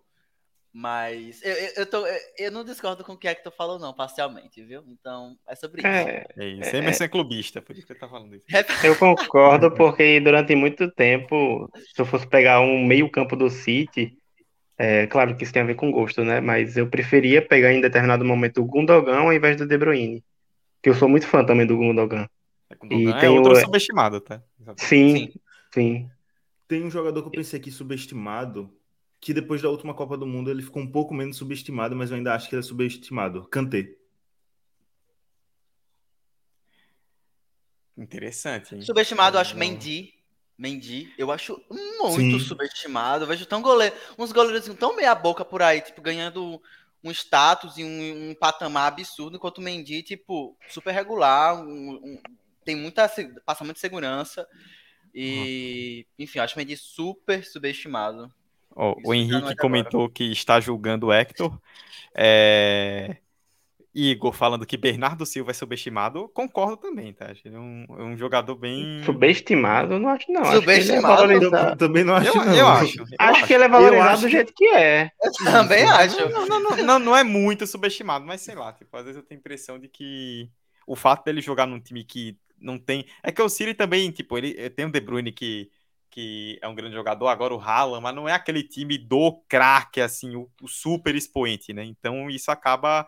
Tem jogadores que poderiam. Por exemplo, vou citar aqui um, um exemplo que eu tô vendo agora no Arsenal, né? O Gabriel Jesus. Um cara que foi ter mais espaço em outra equipe e tá mostrando um futebol muito bom. Tipo, que Mas você acha que por isso ele é. não, não, é- não, Ah. eu não acho ele subestimado, não. Tô falando Ah, no tá. sentido de, tipo. Peraí, você tá falando de quem? Do Bernardo ou do Gabriel Jesus? Do Jesus. Jesus. Não, não tô.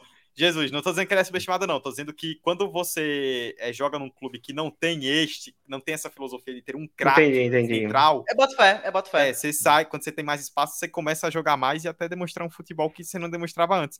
E o Miller, o Joel comentou aqui sobre o Miller, que o Henrique já tinha comentado, que é a imagem do subestimado.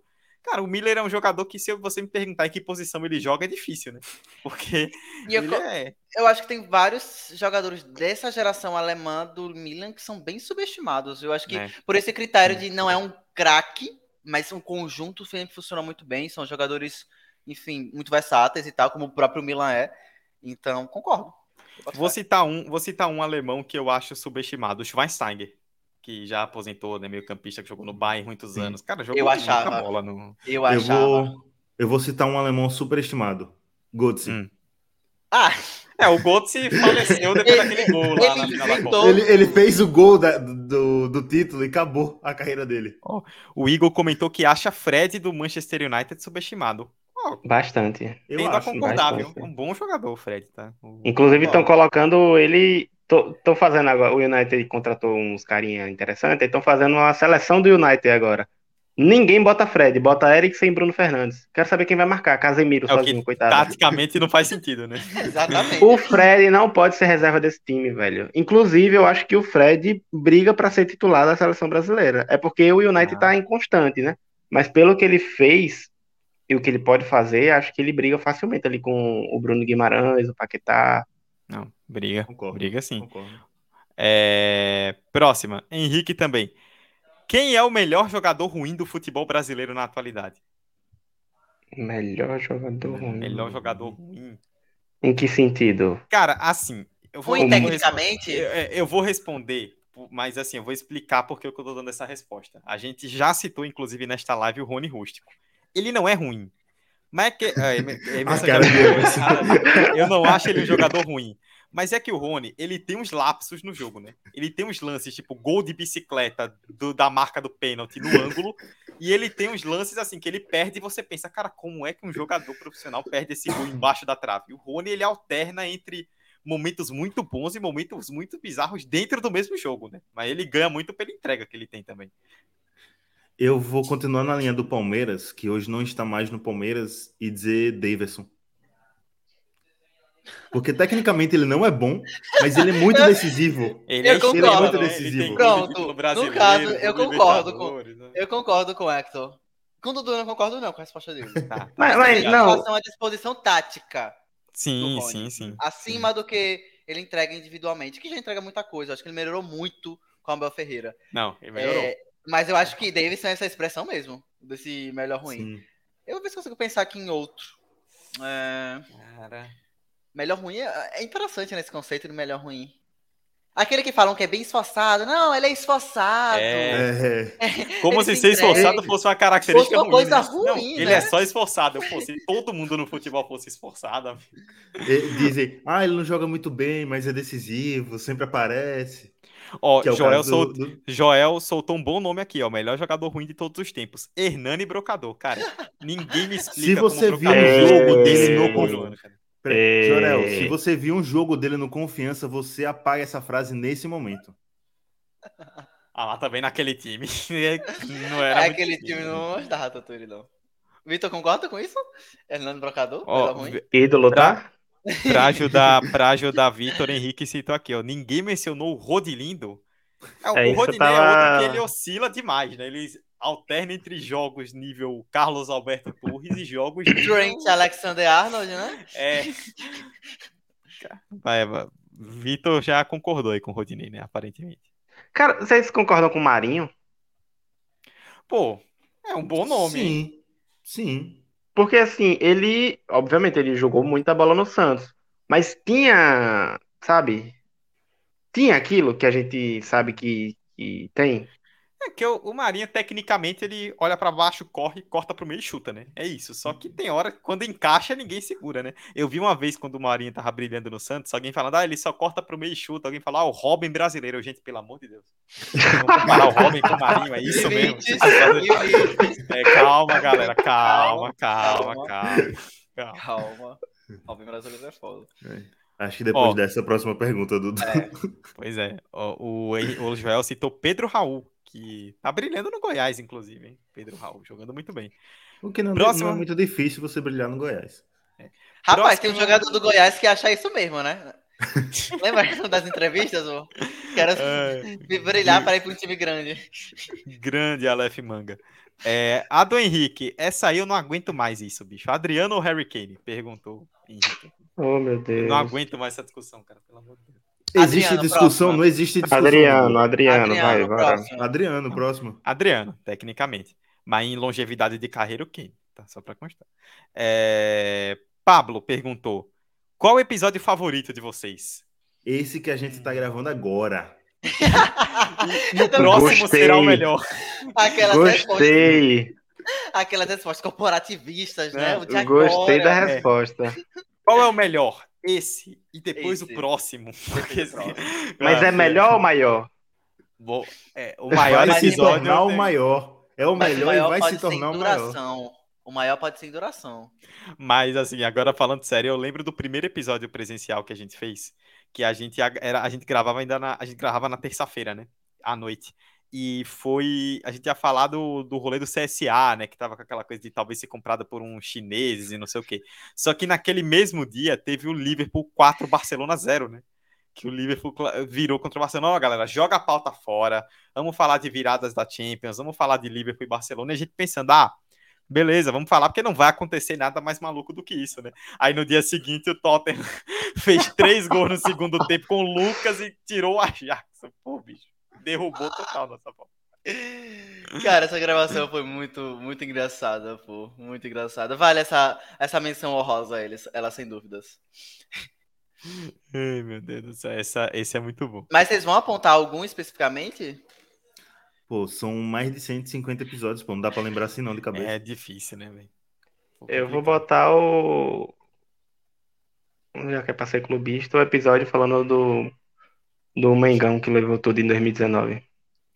Que inclusive foi o primeiro episódio de Roberta como comentarista fixa, tá? Roberta, um beijo Beijo, se você Roberta. estiver nos ouvindo, viu? Grande Roberta, marcante.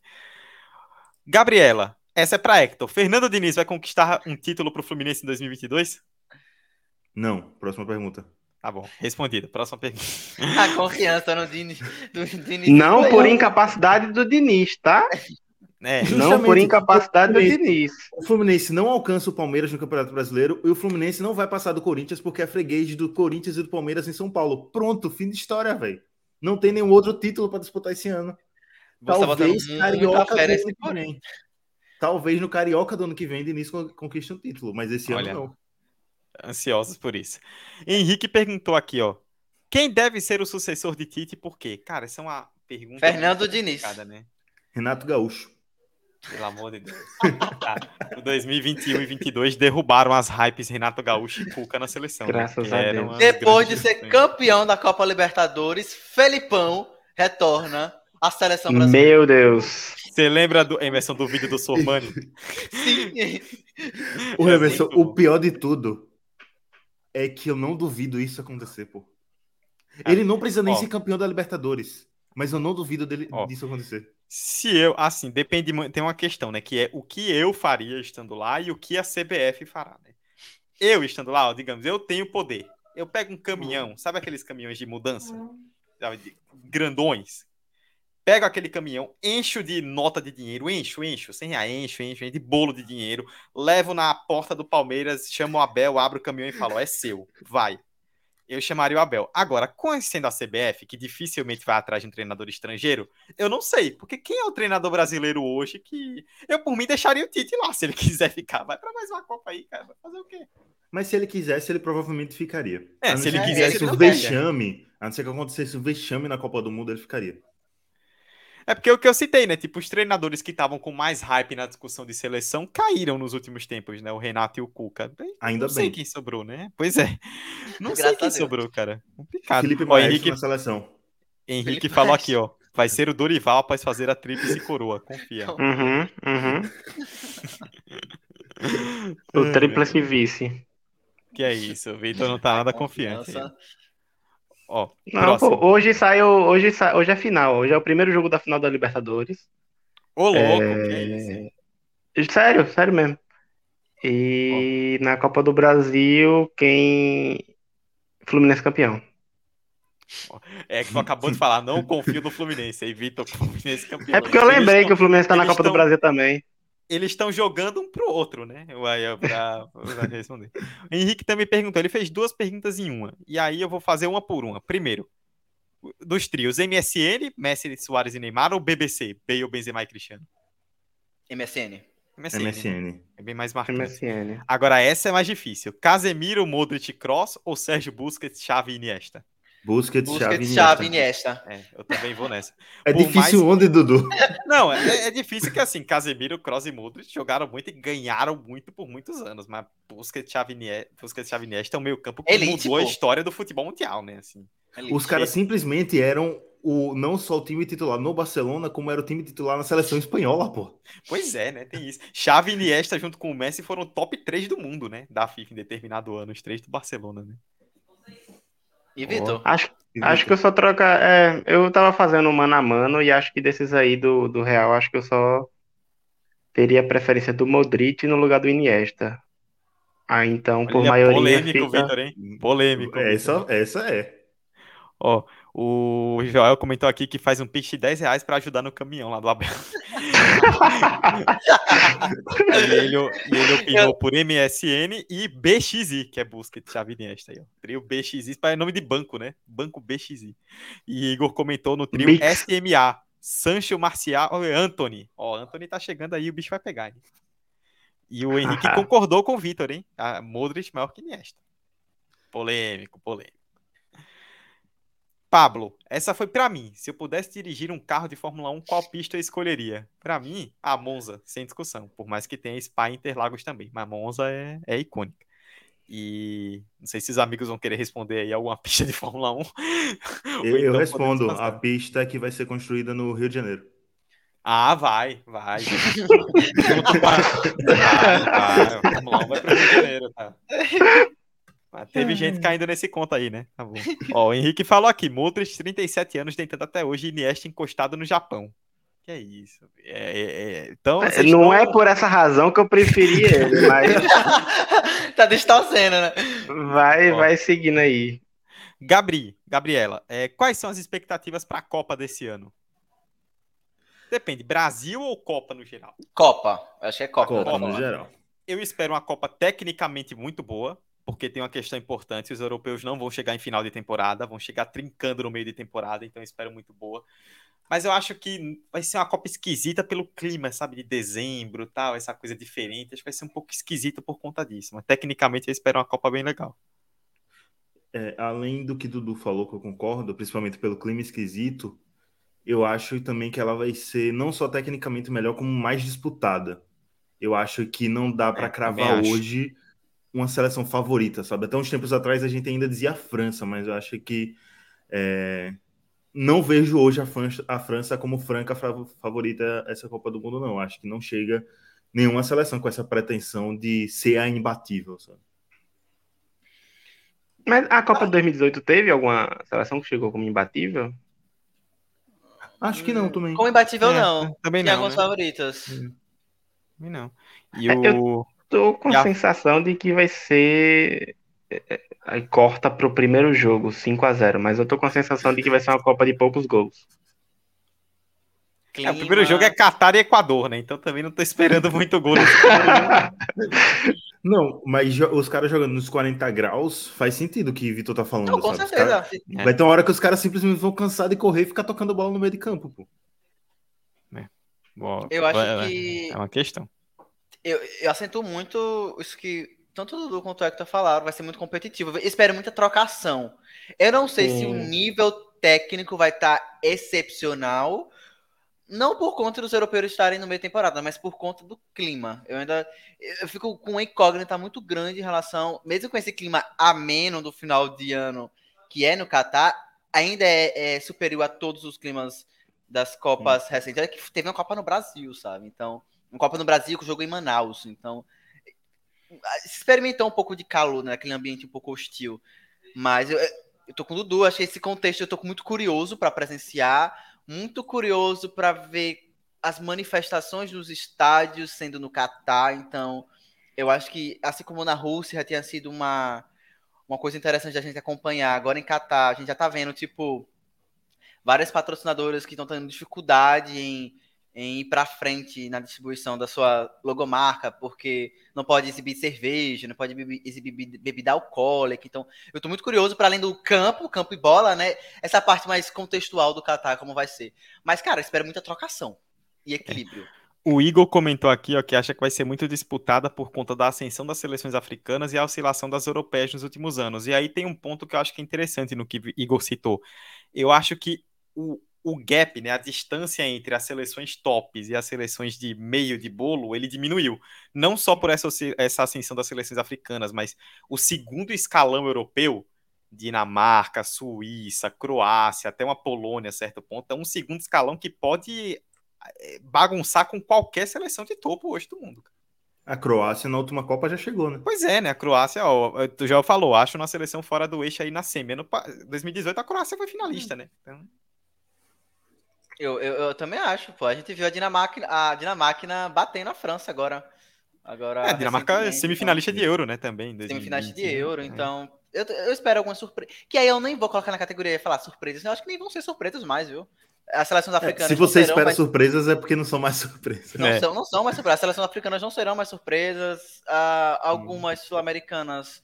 Tipo, a gente. Uruguai, eu vi muita gente falando da seleção uruguaia de um dia pra noite, não sei o quê. Eu, Cara, gente, calma, vamos esperar e tal. Mas eu acho que um inusitado pode acontecer, mas que essa seleção que a gente citou agora, nenhuma delas seria inusitado. Pois é. Tem outra coisa também que eu coloco dentro dessa expectativa, que é a Copa do Mundo com as camisas mais feias já feitas na face da terra. Não, A Puma- porque a a Puma brincadeira, hein? tirou onda, meu irmão. A Puma Puma tirou onda. Pelo amor de Deus. E a Puma é difícil, né? Fazer essas presepadas. E justamente, pô. A Puma Justamente. é difícil. Agora, a camisa que me surpreendeu, né? Já tá me caminhando pro final, é a do México. Eu achei lindona. Eu achei bonita do México Eu também. não cheguei a ver. Lindona. A segunda do México. Lindona. O México a gente já comentou aqui, né? Faz camisa bonita, é uma seleção carismática, tem bons jogadores, mas passar das oitavas que é bom, não, não, não Joga passa, né? como nunca, perde como É, sempre. é, passar das oitavas que é bom, o México não passa, né? Aí, aí é difícil. É, a última, acabei de olhar aqui e fiquei a última pergunta, olha só. Também falando de Copa, o Pablo perguntou: o Romário tá certo em achar que o Brasil deve jogar para o Neymar, pro Neymar para ter o Hexa? Não, tá erradíssimo. Não, ele não está certo, gente. Não está certo. E eu, eu, jurava que depois das últimas Copas, isso está um pouco evidente, né? E eu já não ia esperar esse tipo de comentário na mídia, sabe? De, É. Enfim, dessa galera que tem um espaço muito grande. Não, é- não, não tá certo. Não tá. Que a gente vai, o- vai esperar algum Não que comentário gente- sensato do que Romário se transformou. Sim, É, tem um ponto. Faz sentido. Mas tudo bem. Mas o Brasil jogava para o Neymar e tomou de 7 a 1 Justamente porque não É, tinha o então, Neymar, Neymar, não tinha né, pra quando quem jogar. teve- então se o Brasil, Neymar, Brasil simplesmente fez, não temos o Neymar, não vamos jogar. Sim. tomou sete. Então, Mas o... Isso é uma coisa interessante, né? Que assim, a gente pegou um começo de segundo ciclo do Tite, né? Depois de 2018, que o Brasil tava mal, tecnicamente, e o Brasil sem o Neymar penava para criar, para jogar, não sei o quê. E esse talvez acho que tenha sido o grande benefício, entre aspas, digamos assim, na falta de um termo melhor, o grande plus que essa geração mais jovem que chegou na seleção trouxe, né? Rafinha, Anthony, Vini Júnior, foi uma galera que meio que abriu o time, né? Hoje, eu acho o Neymar essencial. Tipo, Ele é acho que- decisivo. é, mas ele ne- não é, é. Não deve não- ser, na verdade. eu acho que o, o- tem duas diferenças né, nesse, nessa pergunta do Pablo. Que primeiro, acho que o Brasil tem que ter o Neymar para ganhar a Copa. Mas não acho que o Brasil deve jogar para o Neymar para ganhar a Copa. Aí são duas questões. Estou com o host. Estou com o host, não abro. Vitor, você ia comentar? Vitor, Vitor, eu sim, tô sentindo o Vitor. É... Ele tá. um- Eu acho que não é bem assim. Pensativo, é, né? é que desde a pergunta passada eu tô com uma afirmação um pouco difícil de ser afirmada. Então, Esse solta aí, episódio pô. é pra Estamos isso, aqui pra isso. Vitor. Solta. É. Vitor. É porque a gente tava falando de expectativa para a Copa e agora falando de Neymar. É, e aí eu vou ver a dúvida, né? Seleção hoje, ou pelo menos nesse século, vem sendo cada vez o espaço para menor rendimento dos jogadores? Em que sentido você diz isso? Tô aqui pensando. Pense. Pense em top 10 equipes, time, seleção do mundo da história do futebol que você viu jogar. Por exemplo, Barcelona de Messi, Santos de Pelé, tudo. Top 10. Quantas seleções você coloca no top 10? Obviamente, tirando a seleção de Pelé e companhia, mas assim, a- a- quantas seleções recentes você coloca no sentido? Que foi campeão, por exemplo, a Alemanha de 2014. A gente fala baita seleção. Mas era mesmo uma baita seleção no rendimento, no campo, no jogo? A França de 2018 era uma, uma seleção assim que encantava? Eu, eu fico com essa dúvida, sabe? Eu Porque a acho- gente eu- Eu fica acho. essa expectativa de que a seleção vai ser uau, quando na verdade é um campeonato curto de resultado. É, e eu dá acho certo que massa. Isso aí que O você ponto é tocou no esse. final, acho que é o ponto mais importante. É que é, Justamente. é, Copa do Mundo é um mês, né? Então, assim, É, tanto que E sempre surgem muito- os craques da gente- Copa, né? Os caras que brilham por um mês e depois. muito mais os caras jogando pelos clubes, porque tem mais jogos pelos clubes. O calendário é muito maior. O calendário da, para a seleção sempre foi, inclusive, bem, bem enxuto, bem, bem reduzido. Então, faz sentido que a gente tenha essa percepção. Então, concordo com você, tipo, às vezes, tipo, falar essa percepção, essa percepção de pensar grandes seleções em relação a grandes times. O próprio calendário diz muito sobre isso. O próprio formato da competição diz muito sobre isso. E também, tipo, tem que levar em consideração que, justamente o que o Vitor falou, é um, não é uma competição de tiro curto, é uma competição de tiro curtíssimo, e a expectativa é porque reúne, em tese, os melhores jogadores de cada país. Então, acho que, que a parada da festa, sabe, é isso, mas realmente é difícil você ver seleções marcantes, até porque são muito cíclicas, diferente dos clubes, que a gente vê os clubes duas, uma, duas temporadas inteiras jogando juntos, sabe? E aí é mais fácil você fixar na cabeça do que seleções, sabe? É um questionamento para se pensar. É, Eu Mas- acho o tema interessante. Eu não sei Mas- tanto qual é a validade do questionamento. Mas, mas assim, é porque é, eu acho que sim, Copa é cíclico, tudo beleza. Só que, olhando a história, até certo momento, a seleção era o auge do futebol, porque a gente tinha Brasil de Pelé e companhia, a gente tinha Argentina de Maradona e companhia, a gente tinha a Holanda, que mesmo não sendo campeã, foi vista como uma das maiores equipes de todos os tempos, a, a Holanda de Cruyff, a Alemanha de Beckenbauer, dispensa comentários, enfim, tinha ali uma reunião e tinha um rendimento dentro de campo de grandes times, que a gente olha e fala, caramba, uma das maiores equipes da história do futebol. Hoje a gente não vê mais isso. Hoje a gente vê a busca pelo resultado. E aí eu vejo outra, outro exemplo disso. Os técnicos. A gente não vê mais brilhantismo na parte técnica. A gente não vê França fazendo questão de ter um baita técnico no, no, no banco. A gente não vê Espanha fazendo questão de ter um baita técnico. Portugal. Tanto que a gente vê técnicos contestados. Olha a Inglaterra, o elenco que tem, olha o técnico que tá na Inglaterra. Assim, sabe? Então, não sei. Eu acho que é uma discussão ampla e complexa, mas eu acho que a gente não pode desconsiderar um elemento, né? Chave. O próprio desenvolvimento e consolidação das competições de futebol de clubes vai impactar mais para frente a própria forma como os Sim, jogadores sim. e É, as confederações iam olhar para as seleções. Então, por exemplo, anos 50, 60, 70, até 80, Libertadores, tipo, ok. Champions League, ela vai se consolidar como essa grande multimarca importante, relevante, mas para frente também. Então, tem esses contextos também, né, que acabam que essas Eram, seleções campeona- eram campeonatos muito localizados, até porque você também não tinha mídias que conseguisse expandir para o mundo inteiro. O que é diferente da Copa do Mundo, que justamente nasceu com essa sensação de ser a Copa do Mundo. Então, tipo, as mídias é, faziam esse envolto, é, se juntavam para transmitir a Copa do Mundo, enquanto, tipo, o Campeonato Brasileiro nem existia, sabe? Sim, Premier League sim. era tipo, é. uma brincadeira eu, ainda. É, eu acho que aí tem duas questões puxando o gancho do que Emerson falou, nem vamos estender muito por causa do tempo, mas que são bem importantes para a gente comparar antigamente com hoje, né? Primeiro que antigamente, né, o, o, as competições locais, como vocês falaram, eram as mais fortes. Então, assim, existia a questão do calendário. Aqui no Brasil é muito comum, se você pegar, por exemplo, preparações de Copa para os anos 70 e 80, dois meses antes da Copa, o campeonato parava, chamavam jogadores eles ficavam dois meses treinando, se reunindo, porque não tinha essa coisa das competições globais, tal, não sei o quê. Então, o calendário permitia isso. E outra coisa importante é que, se você pegar essas décadas passadas, anos 70 e 80, a gente tinha uma coisa muito fixa, digamos assim, muito visível das escolas. Tipo, o futebol brasileiro eram jogadores do Brasil, era um ou outro que jogava lá fora. A Argentina, a Inglaterra, a Holanda. Então tinha a escola holandesa, a escola alemã, a escola espanhola. Hoje está tudo globalizado, está todo é. mundo misturado, né? Então você vai na Premier League e tem jogador do mundo inteiro. Então, tipo, é, isso acabou sendo meio que padronizado, entre aspas, sabe? Então. Mas isso aqui rende um é. episódio um dia, viu, Vitor? Eu acho que é uma discussão interessante a gente pensar. Ô, Dudu. Oi. Você que é o dono Dono não, que mas você que é o host dessa bagaça. É, me permite lançar uma pergunta curta? Por favor. Que vocês três possam responder caso queiram, obviamente. É, vou, vou dar aqui uma de sensacionalista para fechar com, com beleza esse episódio. Das seleções campeã do mundo de 90 para cá, quais das campeões seriam campeão da Champions League hoje? Vou dar, uma minhas... de, vou, vou, dar uma de Kleber Machado, mas hoje, são eles hoje ou eles na época? Ou eles na época. Isso é muito Kleber Machado.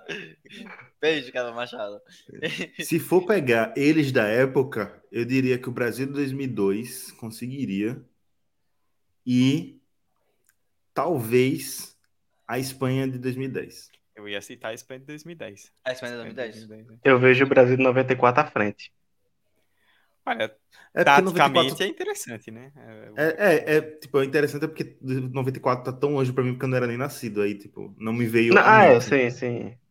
Mas eu acho que olhando, obviamente não era nascido Mas é uma boa também, resposta. Mas olhando o grupo e a forma como o time jogava, eu, dá a impressão que 94 e 98, inclusive, era um time muito mais conectado entre si, que se conhecia do que 2002. E aí a Espanha 2010 também, que talvez tenha sido a mais revolucionária, né? Mas Enfim, aí, se pergunta vai de ESPN agora. League... Não, não, foi bem em polêmicas vazias, né? um abraço, Bruno Formiga, se vai ver isso aqui. É bem polêmicas vazias. É bem isso. Mas aí, se essas seleções jogassem a Champions League, elas teriam temporada para se preparar e teriam é, entrosamento e os melhor. times que, tá, que seriam dessa seleção não poderiam contar com esses jogadores. Então, por exemplo, é, aquela Espanha, é, Xavi e Iniesta não poderiam estar no Barcelona, por exemplo. Se a gente for levar o pé da letra. Então tem muitas questões aí. Ah, mas finge que é um FIFA, que dá para você botar os mesmos jogadores um contra o outro. É, aí, aí, virou, o clone, né? Virou galhafa. É, Acabou as perguntas, Dudu? Acabou, esta foi a 35 e última pergunta aí que a gente colocou. E agradecemos desde já a imensa participação de vocês no chat e no Twitter, né? O pessoal, invocamos aí a nossa tropa e o pessoal colaborou participando demais aqui do nosso episódio.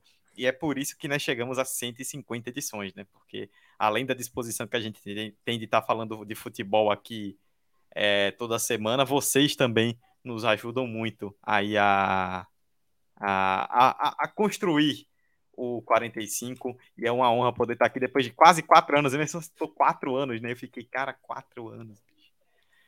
Quatro anos já, já o tempo já tá passando. já foi um ciclo inteiro de Copa, de né? Exatamente.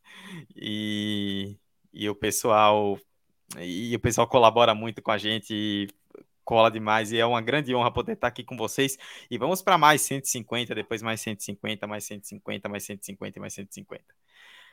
Bom, lembrando mais uma vez, né, que você nos ouve no seu agregador favorito de podcast, pesquise por 45 de acréscimo e, e nos siga, deixe sua avaliação também. Siga-nos no Twitter, arroba 45 de acréscimo. É, participe conosco. O Joel que está aqui no chat, né? Comentou, publicou no Twitter, marcou a gente, né? Que tá tentando estudar, mas a live do 45 não deixa. Viu? Que é isso? É- é o isso 45 não incentiva a, a evasão, mas se você quiser assistir a nossa 45 de live. acréscimo, minis- ministro da Educação do governo Lula. É Opa, isso aí. é isso aí. Muito bem, meus queridos. É, deixar aí para as considerações finais e compartilhar aqui, aproveitando que ainda estamos com audiência bem legal, aproveitar para compartilhar, né? Não podemos deixar de destacar as nossas camisas, né, da Copa do Mundo, para você acompanhar a Copa trajado de 45 tá aí na tela, tá lá fixado no nosso Twitter. Aqui embaixo, para quem tá acompanhando ao vivo, tá passando. E para quem tá ouvindo pelo podcast, 99962-9134. 99962-9134 é o número para você fazer o seu pedido por WhatsApp. Na pré-venda, a gente só tem agora tamanhos P e GG. Então, para você que veste P ou GG, não perca tempo, corra logo porque já tá acabando. Se você veste algum outro tamanho, espera aí Não, a gente chegar na se venda. você quiser e- presentear alguém que veste esses tamanhos, se sinta à É, vontade. sim. Não só para você, né? Pô, eu quero dar para alguém aí que veste P, GG.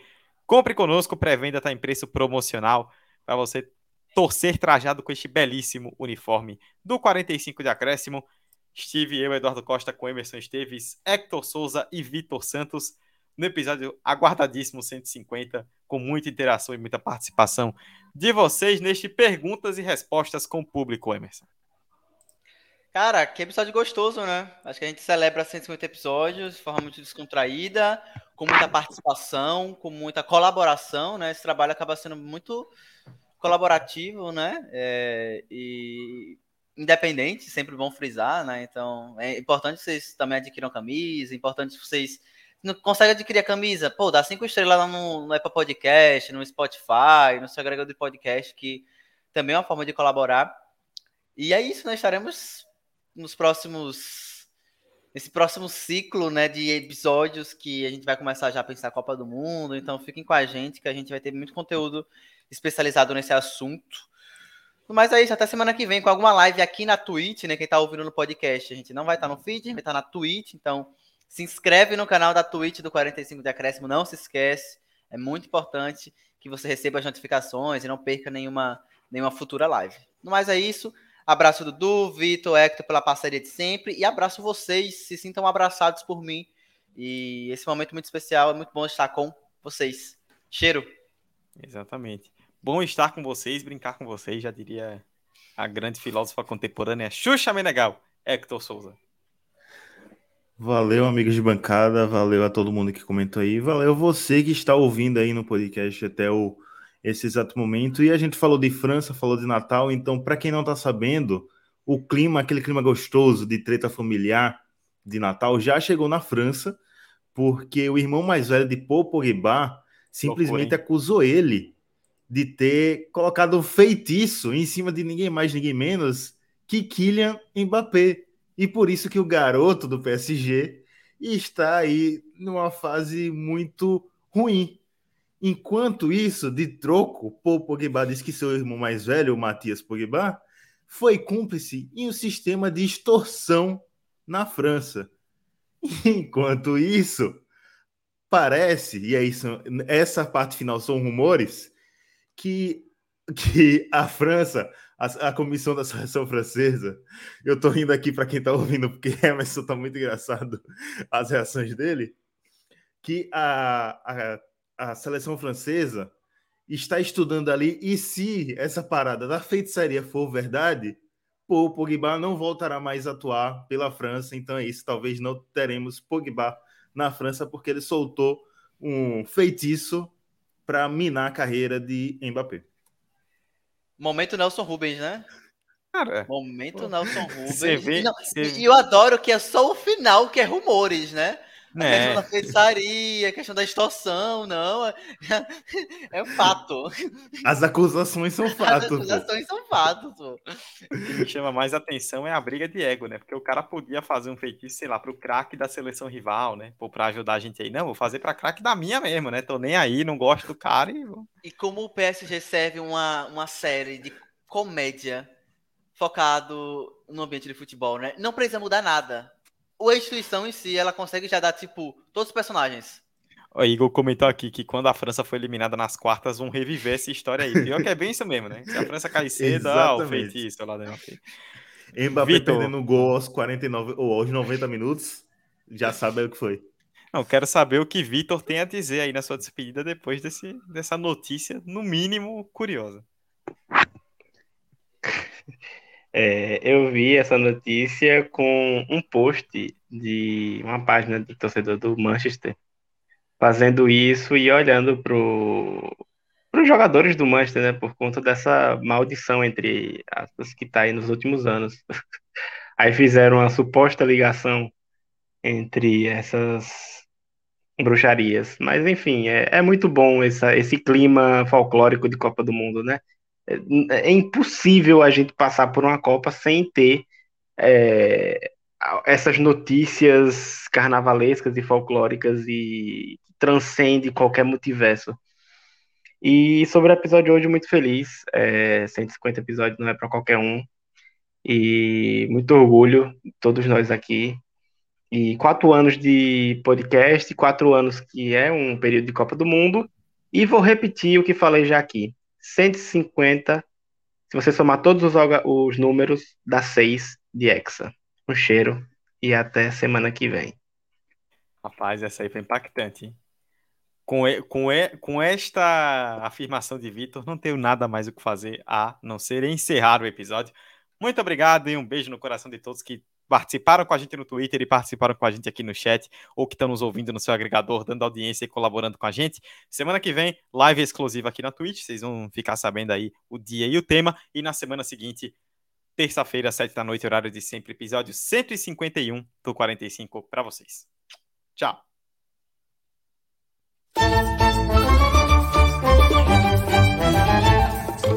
E vacilou! Douglas vacilou, pintou! Olha só o Davidson, roubando a bola, o Davidson bateu pro gol! La frontal tocando para Ronaldinho, Ronaldinho que tira de diagonal, Ronaldinho que se va de dos, Ronaldinho continúa, Ronaldinho gol! Alisson! É do Liverpool! 45 de acréscimo.